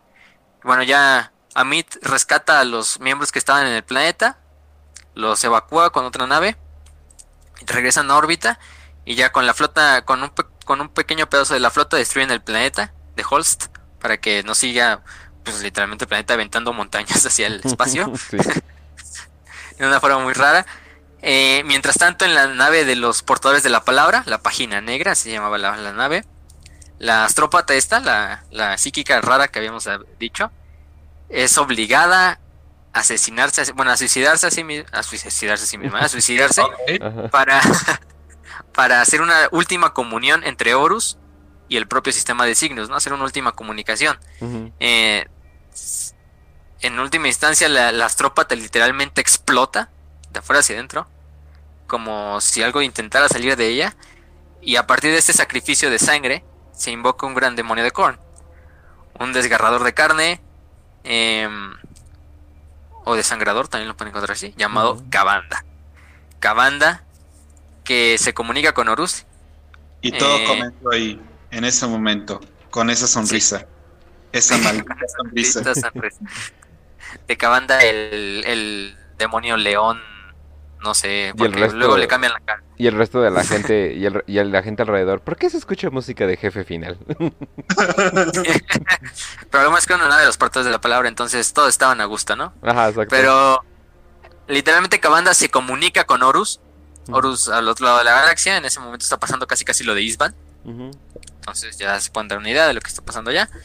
Eh, y le dice que hay un cambio de planes, que ya no va a seguir el plan de Erebus, sino que Horus teme que Sanguinius pueda, incluso porque el plan original era que Sanguinius se pasara al lado del caos. Porque alguien como tiene todo. del caos era básicamente game over para el imperio. Ajá. No, y además, eh, o sea, toma sangre, o sea, este, se, llenan de ira de vez en cuando y toman sangre. O sea, Korn literalmente estaba babiando así, oh sí, yo quiero ese güerito para mí, o sea, sí, por favor. Es como que quedan perfectos. El único problema, pues, fue literalmente la bondad de Sanguinius. Exacto, la mm. pureza de alma de Sanguinius, porque es lo, lo más importante que ahorita vamos a ver. Ángeles sangrientos, son unos malditos hijos de puta pero son nuestros malditos hijos de puta. Exacto. Exacto. Y, y, de hecho Horus le dice, no, pues que también yo temo que Sanguinius una vez si se nos une, tome el liderazgo y usurpe mi poder, ¿no? O sea, también Horus tenía una forma de protegerse a sí mismo. Y además sabía que, pues, Sanguinius era una causa perdida, nunca lo iban a poder corromper para que se pasara al lado del, del caos. Entonces la única forma de, de acabar con él era aislar a su legión en como los signos, que está súper alejado, y aparte incomunicado también, y que el propio Cabanda lo matara. Entonces Cabanda eh, tiene esta, este como trato especial con Horus, y dice, pues lo, lo voy a matar. Eh, mientras tanto... O que tal vez llegara a un punto de quiebre, ¿no? O sea, Cabanda también podría representar como un punto de quiebre, viendo a su legión morir y diga, ah, ¿sabes qué? Me voy a unir al caos para salvar a, a mi gente. Y ya, y ya eso. Pasó con Magnus. Exactamente, ya eso sella su destino, ¿no? O sea, también lo podría llegar de esa manera. Yo creo, yo siento, yo siento que el caos quería demasiado a Sanguinius. Era, era, eran demasiado perfectos juntos, la neta. Es que era básicamente encajada con tres dioses del caos, no sé, o sea, la, la ira y el derramamiento de sangre de Korn. Es básicamente un vampiro en el espacio, ¿por qué no lo querrías? Exacto. la esperanza de buscar un nuevo imperio para la humanidad de Sinch. Y la perfección pura y hecha de del propio Sanguinius, que ni siquiera Fulgrim la tenía cuando se la pasaba larpeando de, no, es que yo soy perfecto y mi legión es perfecta. Ni siquiera la tenía, la tenía Sanguinius, o sea, y Slanesh entraba ahí. Sí. Y aquí se viene lo, más, lo más como, no sé, lo que más me gusta de la novela es que hay una mini alianza entre Korn y Slanesh y sus demonios, ¿no? Eso es lo, lo, más, lo más raro, porque sabemos que Korn y Slanesh, pues básicamente se odian uno al otro. O sea, son una antítesis del otro. Ya lo hemos dicho en varios episodios, de hecho también en el episodio del caos lo, explicamos, que es el episodio 3, por si lo quieren ver por ahí. Em, entonces ver demonios de Korn y ver demonios de Slanesh y dos grandes demonios como Kabanda y este Kiris, que es el que vamos a hablar ahorita, eh, participar juntos es algo raro. Incluso hay así como esa propia este eh, fricción entre los dos de cómo dirigir la batalla, de qué, qué legiones van a ir obviamente primero. Obviamente Korn siempre iba a ir al frente, cargando como principalmente, como principal eh, fuerza de choque. Pero también los, los ángeles sangrientos eh, encuentran una nave que sobrevivió, una nave llamada la Stark Dagger, que era una nave de signo que había intentado evacuar y que de hecho habían sobrevivido, pero habían sobrevivido liderados por una mujer llamada Tilia Niobe. Y los habían evacuado, habían eh, salido de los demonios ilesos, pero luego se dan cuenta de que sobrevivieron porque la propia Tilia Niobe era una paria, un blank. Entonces las propias fuerzas demoníacas, pues al estar cerca de la propia Tilia Niobe, pues, pues les pues, no podían atacarlos. Entonces, así es como sobrevivieron y fueron los únicos sobrevivientes básicamente de signos. Eh, la propia Tilia le, le, habla como fue un hombre llamado Bruja, que el que tiró al gobierno de signos y básicamente fue el que hizo la invocación, el ritual principal para, para invocar tanto la, tormenta que iba a apagar las luces de las estrellas, eh, el propio sacrificio para los para tanto el demonio de Slanesh, bueno más que nada para el demonio de Slanesh, este Kiris, de hecho Kiris, el último sacrificio es que Bruja se, suicida para que Kiris eh, tome su cadáver como, como baliza para manifestarse dentro del mundo, del mundo real. Eh, justo aquí es cuando las naves de los ángeles sangrientos empiezan a ser atacadas por demonios de Slanesh, que vienen en naves robadas a signos, que eran naves mercantes, naves chiquitas, ¿no? De personas, incluso naves civiles o naves de las flotas de defensa planetaria, que habían sido robadas por los pocos cultistas que habían sobrevivido y también por los propios demonios. Entonces, en una, en una batalla muy rápida, logran acabar con los demonios, los, ah, los lobos espaciales llegan y alcanzan a destruir la nave de la cual venían los demonios y hacen que los demonios salgan disparados hacia el vacío del espacio. Que probablemente no los mate, pero pues ya los, los incapacita para todo el resto de la campaña. Ya finalmente cuando la flota de la flota como tal grande, la flota principal llega a Cygnus Prime, la capital del planeta, eh, del sistema más bien, es cuando en el aposento personal de Sanguinius se le presenta el demonio Kiris a este, a este Sanguinius. Y es algo muy raro porque hasta al propio Sanguinius le dice, se le, se le dirige como abumano, ¿no? O sea, el demonio le dice abumano a Sanguinius siempre que se le dirige abumano, ¿no? O sea, de que es un humano pues mutado básicamente. Vamos a describir eh, tantito a Cabanda. Eh, hay, bueno, hay como dos maneras de verlo. Uno es como que muy demonio de Korn y el otro es como que tiene una cabeza de león. Mide alrededor de 20 metros, eso es como que podría ser la... Sí, ¿no? Como 20 metros, eso sería más o menos la, altura que tendría. Fuerte como la chingada, resistente como la chingada, eh, es muy hábil, muy rápido, vuela, porque tiene alas aparte, o sea, por alguna razón, aparte de algo de ser tan pesado y fuerte, vuela. Es como que pues de hecho parecía sanguíneos, ¿no? De que dice, ay, güey, ¿cómo algo tan fuerte puede volar aparte, ¿no? Pero en, Básicamente, ¿alguna vez han visto esas avispas, eh, las avispas eh, japonesas o chinas que, que son capaces de matar a una persona? Ándale. ándale. Eso es Cabanda por 50 millones. No, y eso combinado con el hecho de que tiene la bendición de Korn, que básicamente lo llena de una ira, o sea, una ira ciega. Entonces, pues básicamente es como que el eh, jefe final de estos cabrones, ¿no? Exacto, y, y, Kiri, y Kiris tampoco se queda atrás porque Kiris es un, ¿cómo se dicen? ¿Cómo se llaman? este, guardianes de los secretos, un gran demonio de Slanesh. Incluso cuando se le presenta al propio Sanguinius le dice, soy Kiris, soy la visión en el borde del éxtasis en la muerte, el perverso y encantador, hijo e hija del maestro del placer y fiel servidor de le dice un nombre súper raro que no, no voy a pronunciar porque es como tal Koakshami o no sé, una madre así. Oh, Dios mío, algo me apareció. ¿Qué hiciste? Ah, cierto. No. El propio Rocío canta mis alabanzas, le dice. Por cierto, antes de continuar, muchas gracias a eh, Palabra Asqueroso por empezar a seguirnos. Gracias a Kof. Kof eh, una palabra que no puedo decir. Eh, Kof H-L-E-P-J por empezar a seguirnos y a Pancho Hamster por empezar a seguirnos. Muchas gracias. Ok, ahora sí, ya continuamos. Sí, bueno, y Kiri se le presenta a este. a Sanguinius dentro de la cabina. Incluso le dice: Preséntate alienígena. Y, y, el, y, el, y el demonio le dice: No, no soy un alienígena. Dime por mi nombre correcto. Un nombre que ustedes utilizan mucho. O que utilizaban mucho. Un nombre procedente de mitos y leyendas. Llámame por lo que soy, un demonio, ¿no? Y Sanguinius dicen: Pues eso son historias de, de la antigua Tierra, ¿no? Como cómo voy a estar diciendo eso. Ay, no. Pero, pero básicamente Kiris le dice, yo soy el rey y reina, porque eso es, algo que haga de los, de los demonios de Slanesh, que se, se llaman a sí mismos con los dos pronombres, o sea, masculino y femenino, así, soy la rey y reina de este planeta, o soy el servidor, servidora de, del señor del placer, o incluso así, cosas así, ¿no? Eh, le dice que... Mm, bueno, al menos nos dijo sus pronombres, digo.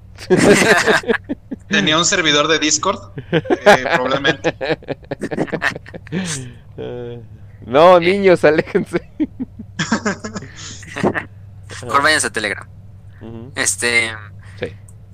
Le dice que es maestro de signos, que es el... que no hay otra... que lo único que puede hacer es venir al planeta y enfrentarle cara solo solo. Aquí ya sabe obviamente este este, el propio Sanguinius, que obviamente ya los Nephilim ya no es lo que están enfrentando, ¿no? O sea, sí les, les costó también un poco de trabajo ahí darse cuenta de que, o sea, ya los Nephilim, ya, güey, nada más fue una excusa. O sea, te hicieron pendejo.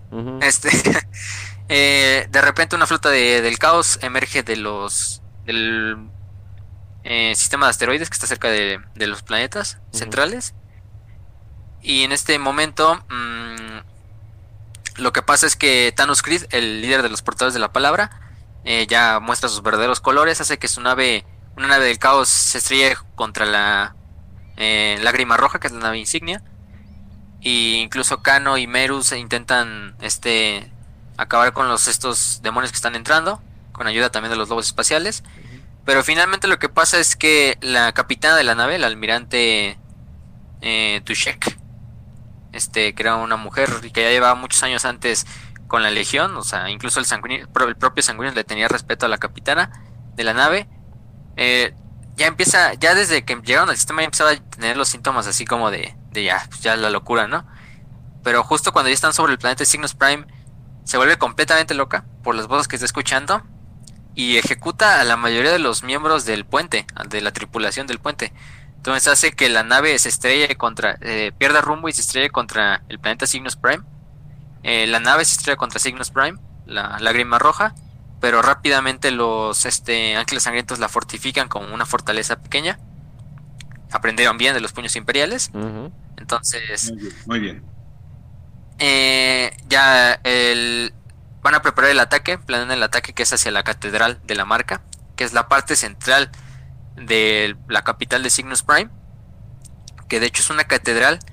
Si se preguntaban dónde quedaron los muchos huesos de los habitantes del sistema de Cygnus Prime, pues fueron usados felizmente por los miembros, por los demonios de Korn y de Slanesh para formar una catedral gigantesca hecha solo de puro hueso, que es la catedral de la marca, donde está el propio Kiris, como, pues vamos a decirlo como, como regente.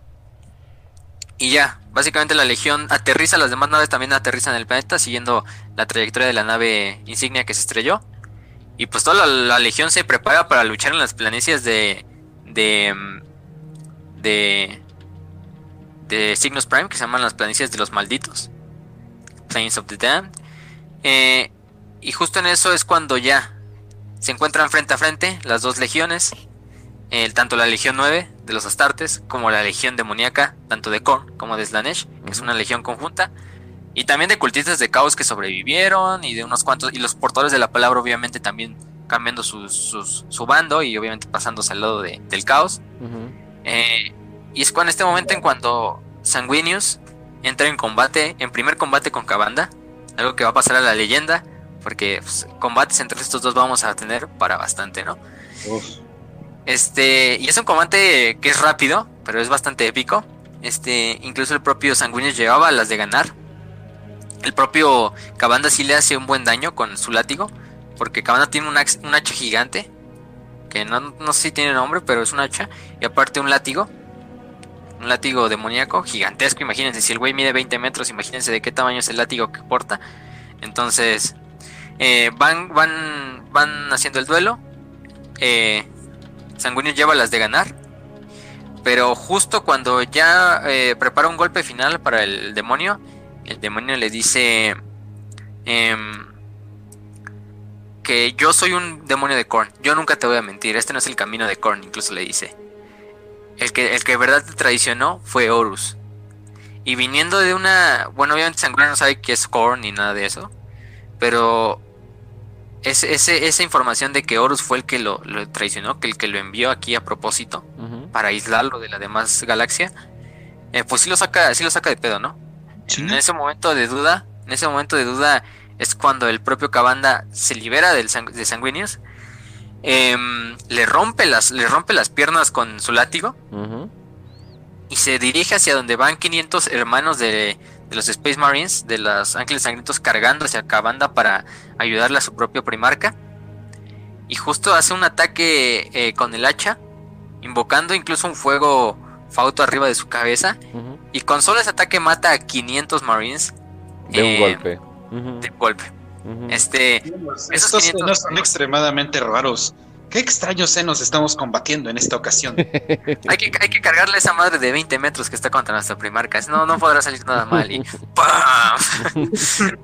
un, rayo, un rayo cósmico divino del caos. no, y aparte el hachazo que todavía, porque creo que como que lo canaliza con el hacha. lo deja caer sobre todos los hermanos. Entonces, un hacha, imagínense, si la va cargando un güey de 20 metros, también imagínense el tamaño del hacha. Por lo menos con el putado se llevó unos cuantas decenas. Em, pero recordemos que Sanguinius no solo estaba unido a su legión este, emocionalmente, sino también psíquicamente. Entonces, Sanguinius incluso podía sentir la muerte de cada uno de sus hermanos sus hijos. Y de repente, eh. de repente suena otra música de jefe final. oh, no. oh, no, ¿ahora qué? Recuerden que Sanguinius peleaba más fuerte cuando escuchaba a su propia legión sufrir. Sí. Bueno, de hecho, llevan los 500 marines muertos, pero lo primero que pasa es que es un backslash psíquico. es como un retroceso que pues deja noqueado a, Sanguinius.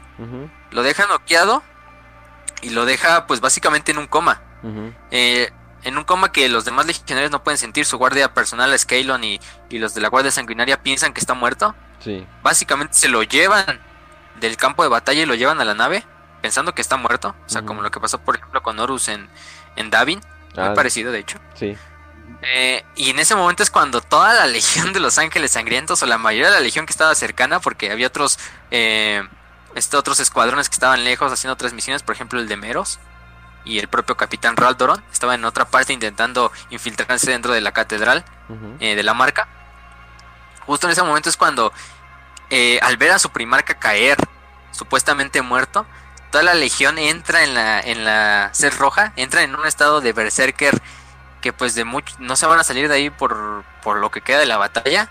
Incluso tanto, el, tanto es así que los propios demonios de Slanesh Incluso muchos propios demonios de Slanesh tienden a correr, incluso demonios de Korn también, tienden a correr como si estuvieran eh, en miedo, despavoridos, de las propias legiones astartes, de la propia legión astartes. Eh, e incluso también los propios legionarios, los lobos espaciales que estaban en el medio peleando junto a sus hermanos de los ángeles sangrientos, pero estaban peleando junto a la compañía del capitán Amit, la de los desgarradores de carne. Entonces, justo en el momento en que se, Justo en el momento en que se vuelven, eh, aunque contraen la, la sed roja, pues no es algo bueno que le pasó a los lobos espaciales. Simplemente desaparecieron en un mar de ángeles sangrientos y fueron masacrados al igual que los demonios.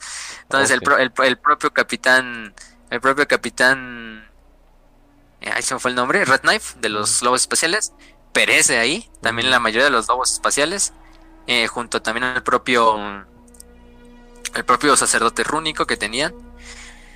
Eh, por otra parte, mientras llevan a, mientras los sea, podremos- del- Podremos decir que Ah. en la legendaria eh, batalla histórica de vampiros contra hombres lobo, los vampiros ganan. Exacto. Los Demonios. vampiros espaciales ganaron. Sí. Crepúsculo, pero espacial, o no sé. Es una mamada así. No, yo, yo, yo, yo, yo todavía pensaba Underworld, güey. Bueno, también, también, también. Sí. También está buena. Pero creo que gente conoce más Crepúsculo que Underworld. Entonces, Ah, sí. estamos, estamos muy. Lamentablemente. Eh, pero por otra parte, llevan a Sanguíneos a la nave. Y en ese momento es cuando llegan, pues sin posibilidades de salvarlo, de despertarlo del coma. Se dan cuenta que aún vive. Pero en ese momento es cuando llegan todos los representantes del bibliotecarium de la Legión. Porque antes de eso se habían reunido todos los que an- antes habían sido bibliotecarios y que ahora simplemente eran hermanos de batalla. Y sí habían dado sus ideas de, pues es que el concilio de Nikea, pues básicamente nos traicionó a todos. O sea, le quitó a la legión la posibilidad de usar los poderes psíquicos, incluso para el bien, para el bien del imperio. Y en estas situaciones como esta que está pasando ahorita contra los demonios, pues es cuando más lo necesitamos, ¿no? Incluso el propio presidente, el propio, el propio Cano. De hecho, Cano es el que dice, vengo en representación del cuerpo del, lib- del Librarium y venimos a ayudar a nuestro primarca a sacarlo de este coma. Ujú. Y la Guardia Sanguinaria sabía que eso era en contra del concilio de Nikea. Pero pues está la, está la vida de tu primarca o seguir un concilio. Pues obviamente eh, la Guardia Sanguinaria accedió. Hacen un ritual en el cual todos los demás psíquicos y bibliotecarios de la Legión redirigen su energía a Cano. Y Cano entra dentro de la mente de Sanguinius. Intenta despertarlo del coma. Ve, ve unos cuantos cientos de futuros de lo que podría pasar. No solo en la batalla de Signos Prime, sino en las batallas posteriores. Incluso ve un futuro donde se ve a este Sanguinius matando a Horus a bordo de un campo de batalla pues desconocido con una lanza que incluso la lanza rompe la barrera del sonido, pero simplemente es un futuro, ¿no? Entonces, eh, con pocas esperanzas, eh, Kano intenta despertar al primarca, pero de repente es expulsado de la mente de Sanguinius. Él pensando que ya no, no, no se pudo resolver nada, que había fallado. Y también los demás bibliotecarios casi dando su vida, porque muchos se murieron, incluso dando el poder a Kano para que entrara dentro de la mente del primarca. Pero se dan cuenta que no es así. Que Sanguinius ya despertó del coma y se prepara para, para, para seguir con la lucha con sus hermanos. Pero por otra parte, este Meros, Meros y el capitán Raldoron están haciendo su misión Spec Ops hacia el palacio del, de la de la catedral de la marca. Eh, en ese instante se encuentran a, al guardián Jason Anelus, que era, una- que era con el que se había peleado este cano al principio de cuando hablamos del psíquico orco, por ejemplo. Eh, este guardián, este capellán, eh, lo logran despertar de la propia de la propia sed roja y le dice no pues presto mi mastodonte que es un tipo como de tanque chiquito eh, para que lleguen lo más rápido posible al, al- a la catedral de la marca en el instante en que ya se suben al mastodonte ven que los están siguiendo tanto furias que son un tipo de demonio del caos sin dividir eh, demonets que son las demonias de Slanesh y también los propios si no me recuerdo son desgarradores de carne creo los los este Letters. derramadores, sí, derramadores de, car- de sangre más bien. Este, mm, que son los demonios de, de Korn. Y el propio Jason decide, pues, quedarse a quedarse a ganarles un poco de tiempo resistiendo a estos güeyes. Mientras Raldoron y el propio Mero se van hacia la catedral. Ya Jason se queda peleando hasta que finalmente, pues, es este despedazado por las, diablillas y por los este derramadores de sangre pero pues les da algo de tiempo al propio Meros y a este Raldoron para que viajen hacia el templo. Por otra instancia, el grupo ya llega a Catedral. Eh, llegan con Cabanda y Kiris, porque Cabanda y Kiris eh, estaban como en un conclave entre los dos.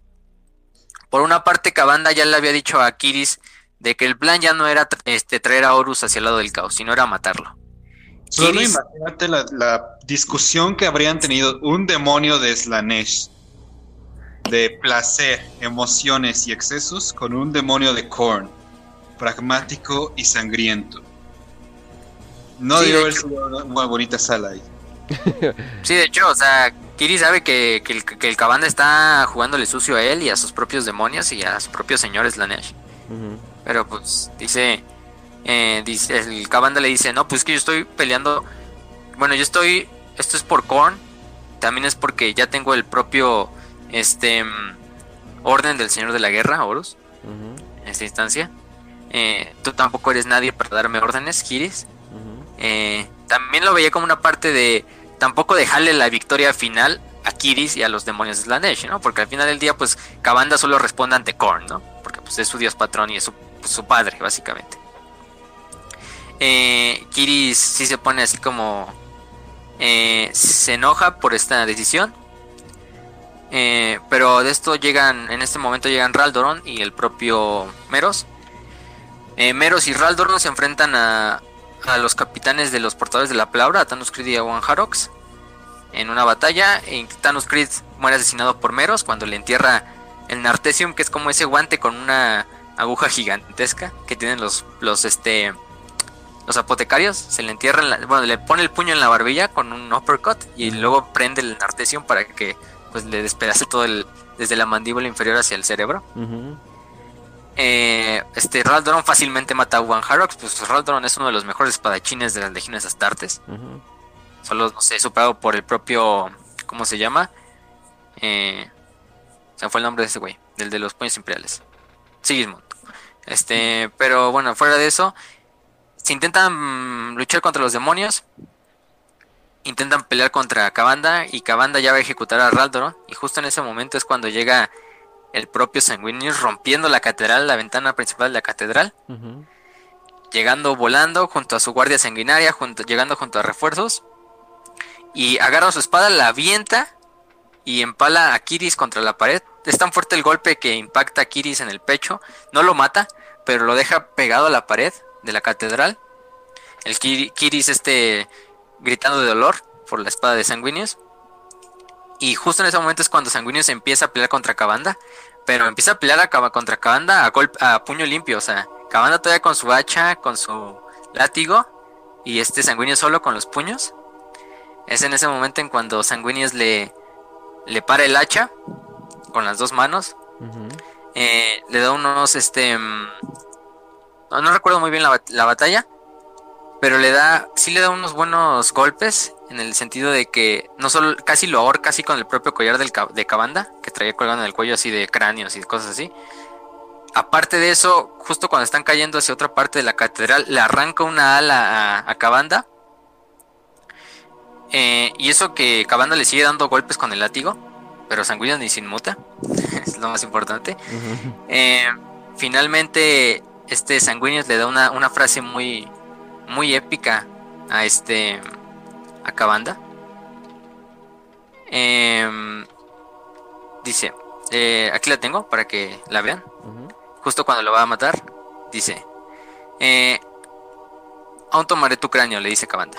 Los ojos del primarca brillaron con un fuerte odio. Si realmente provienes del reino que los hombres una vez llamaron infierno, entonó el primarca, cuando regreses ahí, dile a tu estirpe que fue Sanguinius quien te expulsó. Con un gruñido de esfuerzo, el ángel separó a la bestia y le empujó sobre el borde dentado del pozo. Las maldiciones de Cabanda resonaron según caía hasta que finalmente desapareció, gritando en las llamas disformes. Si es una batalla muy épica, vale la pena leerla en el libro. Fue en ese momento cuando Kiris y Cabanda dijeron, demonios, necesito este tipo en mi equipo. Sí, yo no, yo no le haría justicia con mi, con mi narración a, a la batalla de, de Cabanda contra Sanguinius, tienen que leerla. Por eso está, eso está al final del libro, entonces... Es un libro muy bueno, entonces no se van a perder de mucho.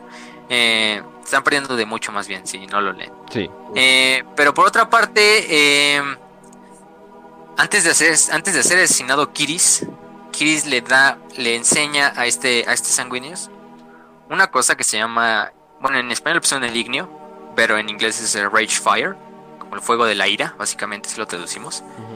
Eh, el Rage Fire fue un instrumento que creó este Erebus a partir del cadáver de un, de un ángel sangriento que, que murió en el planeta de muerte contra los megarácnidos. El problema es que ese cuerpo lo recuperó Fabius Bile y lo utilizó para sus experimentos. Luego Erebus fue y chantajeó a Fabius para que le diera el cadáver de ese ángel sangriento. Eh, y con eso también ayudara a que los ángeles sangrientos cayeran al, propio, al propio caos. Y con eso básicamente el Rage Fire era todo el... Era un constructo psíquico creado a partir de ese del, de los sentimientos de ira de ese propio legionario que se llamaba Tagas. Eh, luego lo activa Kabanda una vez que ya están en el planeta de Cygnus. Y en esta parte es cuando Kiris le dice que dentro de ese fuego, si Sanguinius da un paso adentro del fuego y se deja consumir por él, en ese momento le va a dar la cura para su legión. Y su, y su legión va a ser curada. Eh, en este caso ya no va a tener ninguno de los problemas genéticos. Muy parecido a lo que pasó con Magnus y con Sinch. Em, pero justo en ese momento es cuando Sanguinius dice, no, pues sí, tengo que hacerlo por mis hijos, por la legión, por mi padre, eh, por todos ellos, porque no les quiero fallar. Pero justo en ese momento es cuando Meros eh, sale eh, de atrás de, de, donde estaba. Y Meros es el que da el paso y se sacrifica antes de que Sanguinius entre hacia el al propio, al propio fuego, al Rage Fire. Y en este caso Meros es el que se sacrifica dando su vida para que su primarca no se meta dentro del fuego. El propio Meros, eh, aparte de dar el sacrificio, se da cuenta Sanguinius de que todo es una mentira, obviamente. De que ese Rage Fire no va a curar a sus, a sus legionarios. De que ni siquiera le entrando a eso. Y ya decapita finalmente a Kiris. Eh, Kiris se desvanece con cualquier demonio del caos. Y básicamente justo en el momento en que eh, matan a Kiris y Meros entra en el fuego en el fuego ignio, es básicamente cuando se le quita toda la maldición de la sede roja a los demás legionarios que están peleando contra los demonios. También a su vez, pues al matar a los dos grandes demonios, pues los demás eh, demonios se, desvanecen porque ya no hay un líder tampoco hay un nexo directo con la disformidad, que era el Rage Fire y aparte los dos demonios. Em, destruyen la catedral. Eh, también recolectan a todos sus muertos eh, saliendo del sistema. Y lo más importante es que después de unas semanas de salirse del sistema, se dan cuenta de que, una vez que se quita también el velo negro del sistema, se dan cuenta de que estuvieron más del tiempo esperado en Cygnus Prime de lo que ellos estaban teniendo en cuenta, ¿no? O sea, pasaron básicamente casi pues podemos decir incluso como un año entero. Cuando ellos lo sintieron pues menos de unos cuantos días. Eh, y se dan cuenta de que a este punto ya ocho legiones astartes se han pasado al lado de Horus.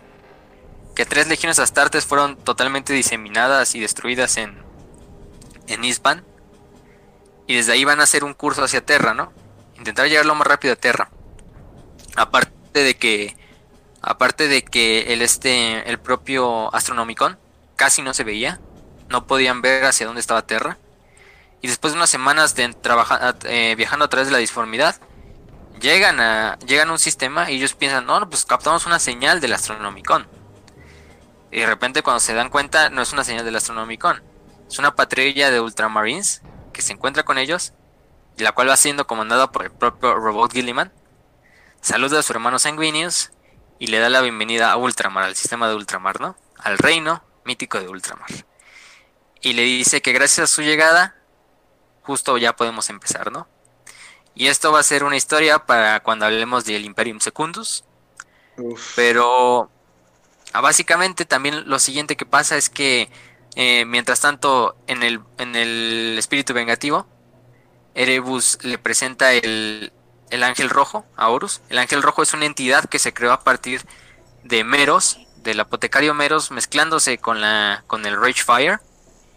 Incluso lo pueden ver en si ven las imágenes del cónclave traidor, donde se ven todos los primarcas traidores o la mayoría y los legionarios, se ve como un Astartes que está flotando en fuego.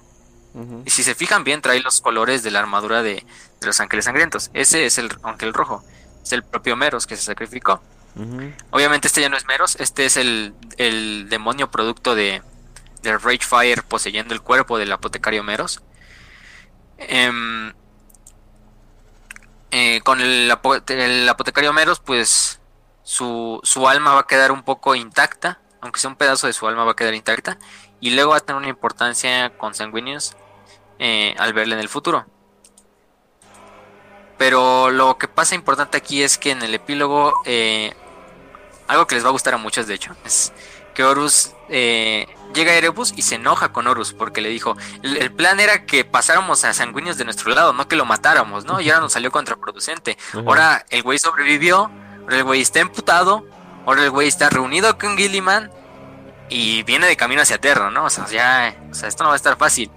Y justo en ese momento cuando eh, Erebus está así todavía hablando y hablando y diciendo enojado, es cuando Horus se harta, agarra, la, agarra el atame de, Erebus, que es su, cuchillo, bueno, la espada esta, y le arranca toda la piel de la cara a Erebus.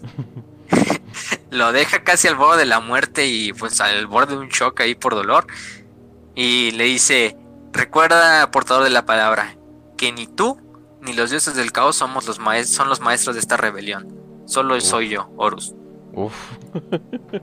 Ajá, adoro los finales felices. Adoro los finales felices, exacto. Ese es, creo que lo, más gratificante del libro, eh, cómo le rompen su madre a Erebus. siempre es gratificante ver cómo casi matan a Erebus. Eh, lamentablemente casi nunca lo matan, casi siempre sobrevive de una manera medio ahí Deus Ex Máquina, pero pues, bueno, es Erebus. ¿Qué podemos esperar? Exacto.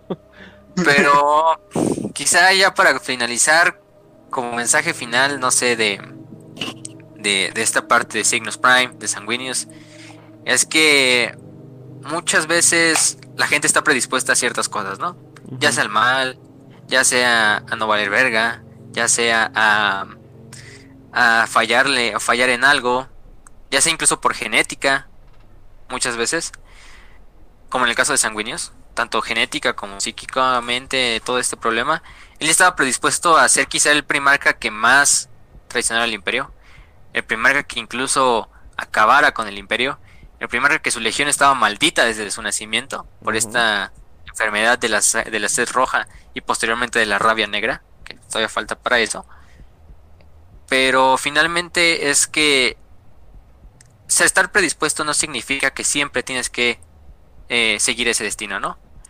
Eh, por esta parte, Sanguinius, como ya lo dijimos, estaba predispuesto a este, a este final trágico que todos esperábamos, que casi se logra, de hecho, por la intervención de Cabanda, por la intervención del caos, incluso por la propia mm, naturaleza de, de Sanguinius de nunca querer fallarle a su legión, incluso muchas veces buscar una solución donde no había una solución, simplemente en vez de eso aceptar más que nada que los ángeles sangrientos tenían esta maldición que era la sed roja y que en última instancia eso es lo que hizo este Sanguinius.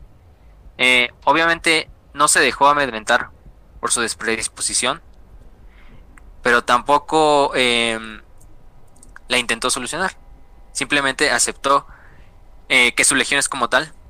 Sí, a lo mejor en un futuro se podría buscar eh, una solución a esto, a esta sed roja, a esta rabia negra, pero lo primero que tenía que hacer era lo correcto. Y en este caso lo correcto era seguir al emperador. Lo correcto era no dejar que la galaxia pues básicamente se pasara al lado de Horus. No dejar que la galaxia incluso cayera en las manos de Horus pensando Horus que él era el que estaba al mando, pero en realidad todos sabemos que Horus no es el que está mando. Simplemente es un instrumento más en el gran juego. Entonces, pues yo creo que ese es el mensaje final. De que este incluso por más que el destino te obligue a ir a un, camino, eh, tú siempre busca el, correcto, el que tú creas correcto. Lo más importante, el que tú creas correcto, no el que sea correcto. Porque al final del día, como lo hemos dicho en muchas veces en estos programas de Warhammer, pues todo se reduce a voluntad. Y la voluntad de seguir un camino que es al que no estabas dirigido, pues quizás es lo más grande que puedes hacer, ¿no? Eh, ya sea que lo lleven en su vida diaria, que lo lleven en, no sé, en una vida profesional, eh, con sus hijos, eh, con el destino que quieran hacer, cambiar el mundo, destruir el mundo, lo que quieran, pero siempre que sea su voluntad propia y que salga de ustedes, no que salga de ni de, ah, no es que yo estoy predispuesto genéticamente para esto, yo estoy predispuesto eh, este, psicológicamente para esto. No, pues o sea, eso simplemente es el destino y la suerte que les tocó, que les dieran esos genes, por ejemplo, o esa, o esa habilidad, ¿no? Sino que lo exploten para hacer algo más grande, como lo que hizo Sanguinius. Que bueno, todos sabemos cómo acaba la historia de Sanguinius, pero pues al menos en el tiempo que duró la, la herejía de Horus, Sanguinius siempre estuvo al punto, al pie del cañón, en las batallas más importantes, en la batalla de Davin, en el Imperium Secundus, en la batalla de Moloch, en la batalla también de este de Beta Garmon y finalmente dando su vida por lo que él creía mejor, por lo que creía en el ideal mayor, que era que la humanidad y toda la pureza de la humanidad conjunta dominara las estrellas. Creo que eso es lo más importante de, de Fear to Dread, de Signos Prime, de Signos Demonicus, como le quieran decir, y pues de la historia de como tal. Yo pensé que el verdadero mensaje era, si ves que tu ciudad está lo suficientemente contaminada como para que no se vean las estrellas, quiere decir que estás dominado por el caos y tienes que destruir esa ciudad. Ya mejor pégate un tiro a la chingada. Porque es mejor eso a que, no sé, que ser el instrumento, al ser el, el Boitoy de un demonio de Slanesh. No, y típico, o sea, lo que tú estabas diciendo sobre nature versus nurture, ¿no? O sea, la naturaleza contra la nurtura y literalmente es así, no, pues este es el malo, güey, y hasta es güerito y blanco y parece Alucard, güey, no mames, es el malo. Y, de repente, y, toma sangre y tiene una enfermedad que lo va a hacer eh, esclavo de Korn. Y dijo, chinguen a su madre, yo, yo hago lo que quiera, yo tengo mi lealtad con mi papi y, y no con, y, no con ese cabrón, y hasta estoy dispuesto a pelear contra mis hermanos que pues también le dije que iba a ser leal porque sé que esto no es eh, eh, sé que esto no es el imperio verdadero que mi padre imaginó algún día o algo así. Y después de que regresó a Gilliman creo que todo el mundo sabe de que si alguien va a regresar yo, eh, yo creo que es Sanguinius verdad sí aunque no sé cómo le hagan porque es un ángel. Es un ángel. es un ángel. Sí, pero aparte, aparte también Hay hermanas de la batalla que regresan con alas y pues ya este cabrón ya las tenía. Es que, pero es que es que si no ya no tendría sentido sanguinal. Ah, no, pero no importa. Este, otra cosa también importante, creo que cabe recalcar que por ejemplo, en el caso de los ángeles o sangrientos es que la estética simplemente es estética, eso, o sea, simplemente es una faceta para para presentarte ante las personas, para encubrir incluso algo. Y en el caso de los ángeles sangrientos, la estética de que eran una de las legiones más nobles, y eso sí está claro, sí es una de las legiones más nobles, no solo en el sentido de que muchos procedían de familias nobles de Terra o de incluso del propio Baal, sino también de que eran nobles en el sentido de que siempre peleaban por los ciudadanos del imperio, y incluso lo siguen haciendo en el milenio 41, pero simplemente esa estética que tenían de ser la legión más noble, de ser la legión con los rituales más, eh, más este, importantes, también ser de la legión, incluso sus armaduras lo pueden ver, o sea, están cubiertas de gemas, de, de oro, de cosas así. Pero en, el en, en, secreto, en realidad, ¿qué era la Legión de los Ángeles Sangrientos? No era más que una legión, eh, si lo pueden ver, de berserkers que estaban, pues, de cierta manera hipnotizados eh, por su propia pureza y que solo en los momentos más difíciles era cuando salía a relucir ese esa, esa psique, esa ira, ese odio que tenían en el centro. Pero tampoco es un odio que le pertenecía a Korn, por ejemplo. No es un odio del cual se pudo aprovechar tampoco mucho Cabanda. Porque incluso, aunque siguieran siendo berserkers que nada más iban al campo de batalla por sangre, lo hacían al final de cuentas por el objetivo que era la Gran Cruzada.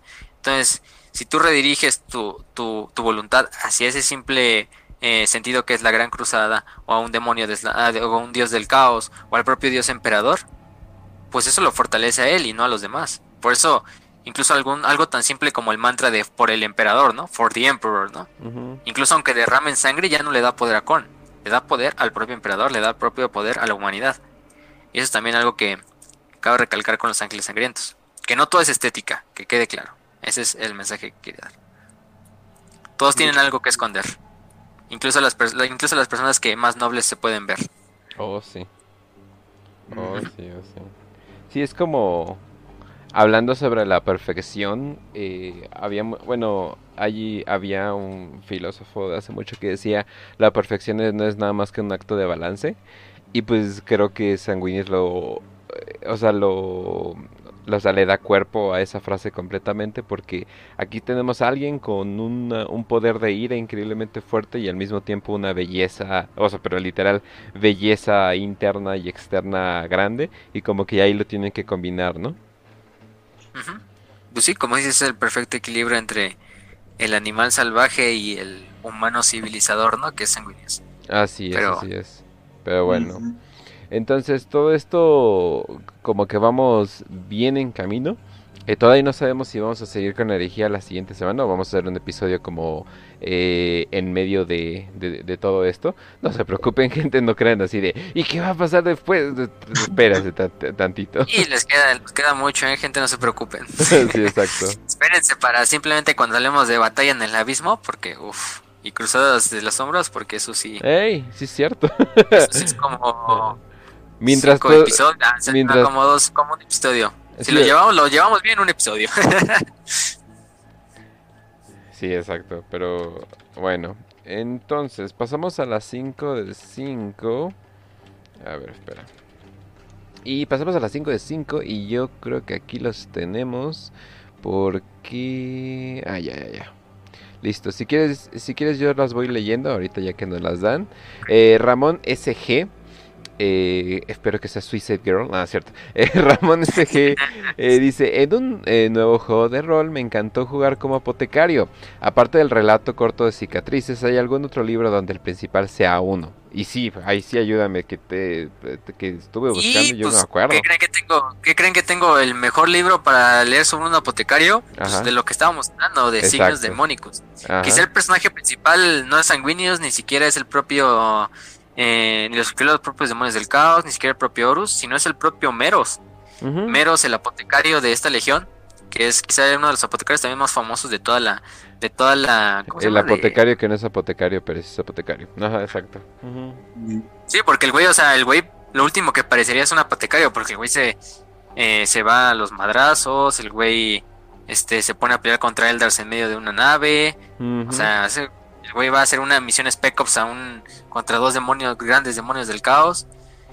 Eh, pero otros que recuerde, por ejemplo, está. mm, Está este Fugis de los Salamandras, que es un apotecario que sale en la novela de Salamandra, de hecho, que es la primera novela de Tomo de Fuego, que es una de las novelas, una de las series, una trilogía de los Salamandras específicamente. Eh, en este caso, este ya la subí al canal de, de Telegram, está en español, los tres primeros libros. Si encuentran que hay más de tres libros, pues es que luego creo que hicieron como un omnibus de los tres y aparte hicieron como, creo que una cuarta novela para seguirle, pero simplemente se pueden leer las tres. Y por ejemplo sale este, este Fumis. Había un cómic que no, que no me recuerdo muy bien el nombre, pero el protagonista es un apotecario de eh, Los Ángeles Oscuros. Ujú. Si, si, si, me, si, si encuentro ahorita el dato se los paso. Pero, pero principalmente serían esos, o de los que yo más recuerdo. Pero pues sí lean Free to Thread, o sea, Meros, Meros es súper basado porque no es, no, es el, sí, no es el simple apotecario que te encontrarías por ahí de, no, pues nada más yo estoy aquí para curar a mis compañeros y sacarles la glándula progenoides cuando se mueran. Exacto. Ajá. A este güey, sí- este güey sí le entra a los madras. Eh, y la siguiente pregunta que me la quiero tomar en serio dice una pregunta ¿qué nivel de protección proporciona la armadura de la Guardia Imperial? Esto viene de Jonathan Bautista antes de que se rían. Eh, la armadura común del Guardia Imperial es básicamente un ¿cómo se llama? un chaleco antibalas delgadito. Ajá, sí, o sea, es depende del lugar, o sea, o si no es un equivalente al Kevlar, que sí te protege de, de- ciertos disparos no directos, de, o sea, de cierto granada, como le dicen. Eh, para los que no sepan, eh, básicamente todo lo que vuela de una explosión se le considera una granada. O sea, o sea literalmente, ah, me cayó granada en el brazo, ¿no? Eso, eso es lo que puedes decir, no es, no es simplemente una granada. Eh, pero les da la libertad de moverse. Ahora, está el típico que cuando tú ves un, un guardsman, literalmente lo ves como con un- sus caparazones y esa es la, la armadura todavía... Flak. ¿Eh? La armadura flak, ¿no? No, no, no, esa es la de telita nomás. Mm. Esa es la de telita nomás. Hay una más, eh, hay una más chida que parece más como de equipo SWAT, si es que se pueden imaginar. Eh, y se supone que esas ya tienen como que una protección más chingona. Depende el lugar, depende de qué esté hecho. Puede ser un simple plástico rígido que sí protege, aunque que plástico rígido no de que, que te proteja, a metal, a ceramita. Depende mucho eh, dónde, lo estén haciendo y también el presupuesto eh, del lugar, ¿no? Sí, definitivamente te protege más, pero usualmente no se los dan a todos. Usualmente las personas comunes y corrientes tienen la Flag Armor y ya. Eh, pero por ejemplo los Stormtroopers, ¿no? Esos todos tienen eh, Flag Armor y de ceramita, ¿no? O sea, definitivamente ya como que tienen acceso más a ello. Pero si te va a proteger de un espadazo de un demonio, no. o sea, definitivamente no. Pero es difícil encontrar algo que te proteja bien bien en este mundo. Y además, pues recordemos, todo está, no, está estandarizado el equipamiento de la Guardia Imperial, entonces van a encontrar diferentes tipos de armadura. Exacto. con lo que dijo básicamente eso, o sea, dependiendo de si eres de un, por ejemplo, si eres de un, de un regimiento de un, de un planeta agrícola, no te esperes mucho de, de protección, ¿no? A diferencia si eres un Zion Trooper, pues ahí sí, o sea, ahí sí, imagínense. lo, que, lo, que les el, elite, eh, eh, el elite de los comunes, ¿no? Pero sí. Eh, y también viene Ponce Panduro. Perdón. Dice, ¿qué hubiera pasado si Horus no caía entre los poderes ruinosos? Yo doy mi respuesta primero. yo siento que Erebus lo hubiera intentado con Sanguinius, hubiera fallado, la rebelión se hubiera aplastado y hubiera sido recordado como, ay, ¿Recuerdan esa vez donde casi fallamos antes de construir esta cosa bien chingona y ahorita estamos eh, explorando galaxias? Yo siento que se hubiera pasado, pero ustedes digan su opinión. Yo siento personalmente que, que solamente, o sea, de... Hablando de en caso de que hubiera sido otro primarca. La verdad es que de los primarcas competentes para la guerra, y hablo de estrategia, formar estrategia, formar tropas, organizar y todo eso, no era más que Perturabo y Horus. Porque la verdad los otros son unos malditos psicópatas. Hablamos de, de Angron, hablamos de Conrad Kurz, eh, Alfarius, son psicópatas, no saben este, manejar. Entonces la, la, rebelión hubiera sido un desastre completo. Yo siento que si no hubiera sido Horus el que hubiera caído y si hubiera quedado leal, hablamos de una fuerza que tendría obviamente a Ferrus Manos, que tendría a Rogaldorn, que tendría a Gilliman, que tendría Sanguinius. Todos los primarcas competentes para, organizar y planificar una guerra contra algún otro primarca o algún eh, Space Marine o algún eh, líder humano que no tendría la, capacidad de, de, de precisamente Horus. Entonces, Aunque sería mucho más aburrido, ¿no? Imagínate Angron. Acá todo feliz, Angron, todo feliz por la vida, así de, oh por Dios, desde que me quitaron estos picos, gracias a la magia de mi padre, eh, la vida es preciosa. y de hecho me, he dado cuenta que amo eh, cultivar rosas. Es como que, ay, güey. no, no, no, no, no, eso no debería de pasar. Sí, o sea, obviamente, obviamente el, el conflicto está en el centro de Warhammer, entonces pues obviamente un tipo de herejía hubiera pasado. Escuché un comentario de que eh, el imperio hubiera implosionado de alguna u otra manera, tal vez de cientos de miles de años. Sí, seguro, seguro. o sea, y por una y por una u otra razón, eh, tal vez se hubieran expandido más de lo que deberían, pero de todas formas hubieran tenido que lidiar con los tiránidos, o sea, o, sea, de que iba a haber un conflicto, iba a haber un conflicto, pero bueno. Eh, bueno, yo diría que Nada más Angron y esos cuantos primarcas defectuosos, vamos a ponerlo así, nada más serían como pequeños núcleos de rebelión, pero no sería como una rebelión pues gigantesca como la ¿no? Eh, quizá quien más lo vería así de los grandes, de los importantes, fue el león, pero el león, el león también es muy puro para, para, para pasarse, aunque tenía muchas dudas en cuanto al, al propio emperador, si era de los, de los más de los más leales, incluso tiene esa famosa frase que algún día vamos a escribir en, este, en estos episodios, que es la de la lealtad de su propia recompensa. Que, uff, o sea, esa frase es de las más inmortales de, de las novelas de donde sale él, de la herejía de Horus. Y que, pues, dice todo su personaje. Pero fuera de eso, pues, diría los defectuosos, ¿no? Ya saben, Angron, Perturabo, este, Mortarion, no sé, este, Conrad Kurz. La triada de los defectuosos. Así es. Y también en la siguiente pregunta. Aquí está. Muy bien, muy bien. Dicen, ¿cuál es... Eh, no. Sí. Eh, J dice, ¿cuál es el exterminador más famoso de todas las legiones? Y es decir, como que, ah, caray, ¿a qué exactamente se refiere? Me imagino que se refiere a cuando eh, traes una armadura de, de exterminador y es así de, ahí está como que un poco extraño porque te la puedes quitar y poner. O sea, como que depende la situación. Pero, a ver, díganme sus opiniones. Yo siento que es muy ambigua, pero a ver, ustedes díganme. Mm, pues es que yo también estoy como pensando porque, o sea, como tal, Terminators, Terminators, pues hay bastantes. De hecho, no sé, o sea, importantes, pues se me ocurre, por ejemplo, Belial de Los Ángeles Oscuros. Eh, ¿Quién más? Este, el propio Bjorn, que antes de la de volverse un Dreadnought, pues casi siempre estaba en armadura Terminator. Em, ¿Quién más? ¿Quién más?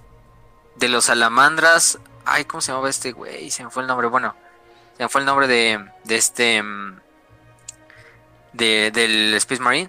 Pero por ejemplo, también los, los, los caballeros grises tienen bastantes Terminators.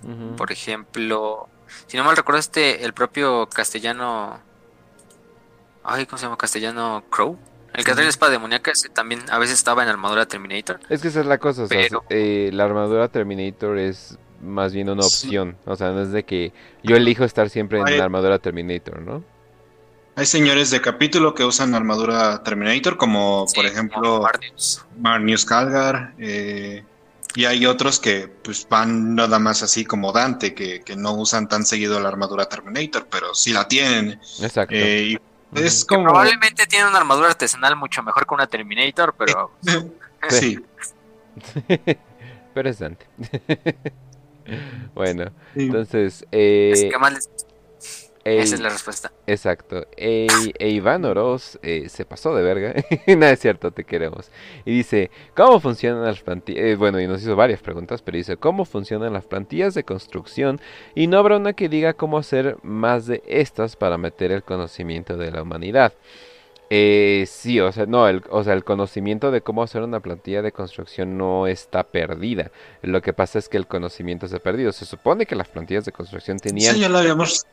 Sí, o sea, tenían un chingo de información. inclusive se creía que es toda la información necesaria para crear una civilización del punto de cavernícolas a, punto de ya eh, cómo crear, eh, no sé, naves espaciales avanzadas, etcétera, etcétera.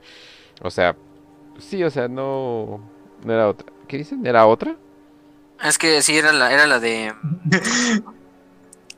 ¿Qué mundo creen que tome el lugar de Cadia como lugar de los mejores regimientos? ah, ok, ok, ok.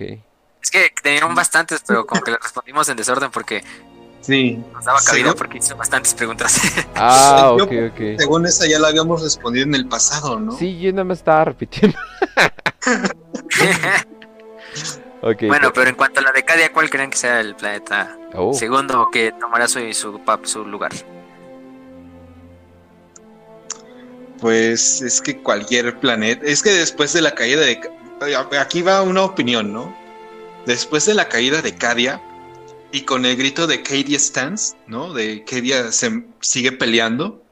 Eh, cualquier planeta que tenga un regimiento de la Guardia Imperial es un sucesor de Cadia. Hablamos de planetas como Kree, Katachan, eh, hablamos de planetas o regimientos inclusive que no tienen eh, ya un planeta. Creo que este, este, hay unos que están imitando a los escoceses, no me acuerdo de su nombre. Ah, Tanit. Tanit. Eh, o sea, tenemos todos esos regimientos, los Valhalla, los...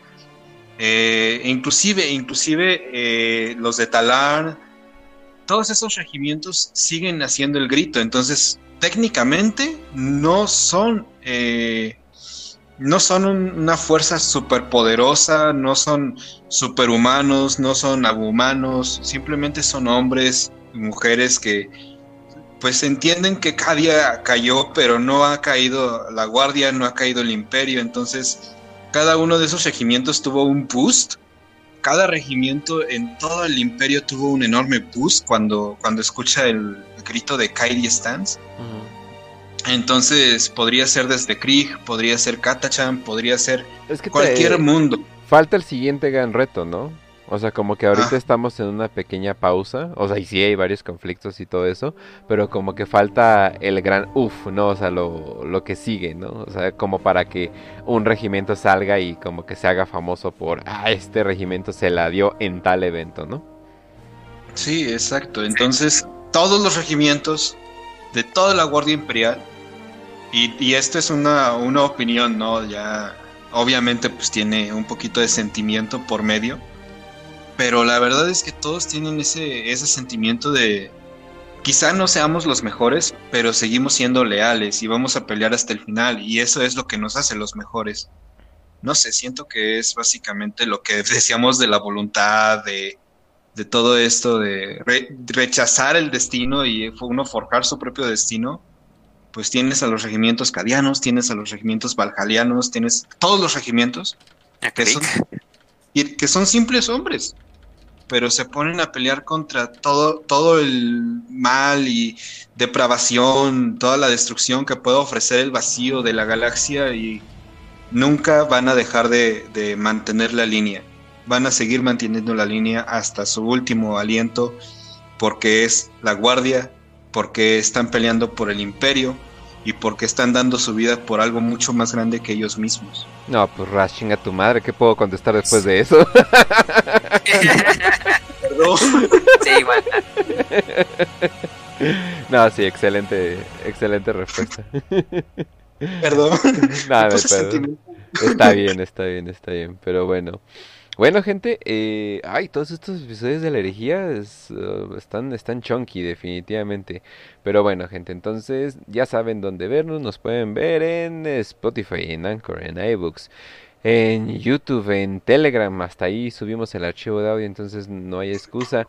Eh, ahí nos pueden, ahí nos pueden, bueno, y un chingo de plataformas de podcast. Ahí nos puede, ahí nos pueden ver. Ya saben que aquí estamos todos los lunes con mucho gusto y muy pronto, bueno hay un anuncio que queremos hacer para el, para el episodio 50, lo vamos a hacer con mucho gusto. Y mm, todos los que nos están escuchando en podcast, que ahorita es como 70% de la audiencia o algo por el estilo. Eh, un gustazo de que nos anden escuchando y que les anden y que les ande gustando y todos los que comentan en YouTube también un saludazo y pues ya por mi parte sería todo. Facio cómo nos Ah bueno, Ras primero antes de que Facio despida el programa. ¿Qué pasó? Pues tu podcast. Ah, ah, ya, no, pues pueden buscarme en YouTube. Ahorita creo que los estoy subiendo porque tuve unos pequeñitos problemas con, los archivos de audio. Ya no puedo subir ahorita a Spotify, tengo que arreglar unos temas. Pero pueden buscarme en YouTube como Ras Podcast. Eh, creo que ya cuando tan pronto tenga vacaciones ya voy a volver a actualizar.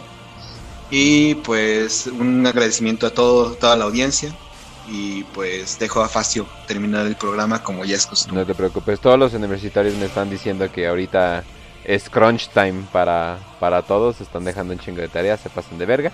Qué bueno que te da tiempo de, hacer el programa, entonces ahora sí. Lo hago por, mucho amor, ¿eh? O sea, créeme que ahorita debería de estar checando unos trabajos, pero estoy aquí porque amo este programa.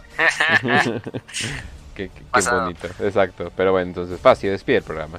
Este, así, nada más, antes de finalizarlo, este, nada más para la pregunta que decía de los apotecarios, se me, se me olvidaron, no sé, ¿cómo se me olvidaron esos? Pues Fabius Bail, Fabius Bail, todas las novelas que tengan a Fabius Bail, es el apotecario oh, jefe ¿cierto? de los hijos del emperador. Entonces, cualquier novela de ese güey, pues ya saben, o sea, ese güey es el Menguele de Warhammer 40.000. No tiene como que experimenta cinco, o algo así. Sí, y aparte las de la herejía, donde sale como personaje ah, secundario cosas así. Ese, es el científico loco perfecto. Exacto. el, el, sí, es el paradigma. Y luego, está, por ejemplo, está Talos de las novelas de los señores de la noche, de los amos de la noche, que ya la subí también al canal de Telegram. Y pues, Meros, Meros, nada más lean a Meros, con él ya es suficiente. Pero. Es el Meros Meros. ¡Ah!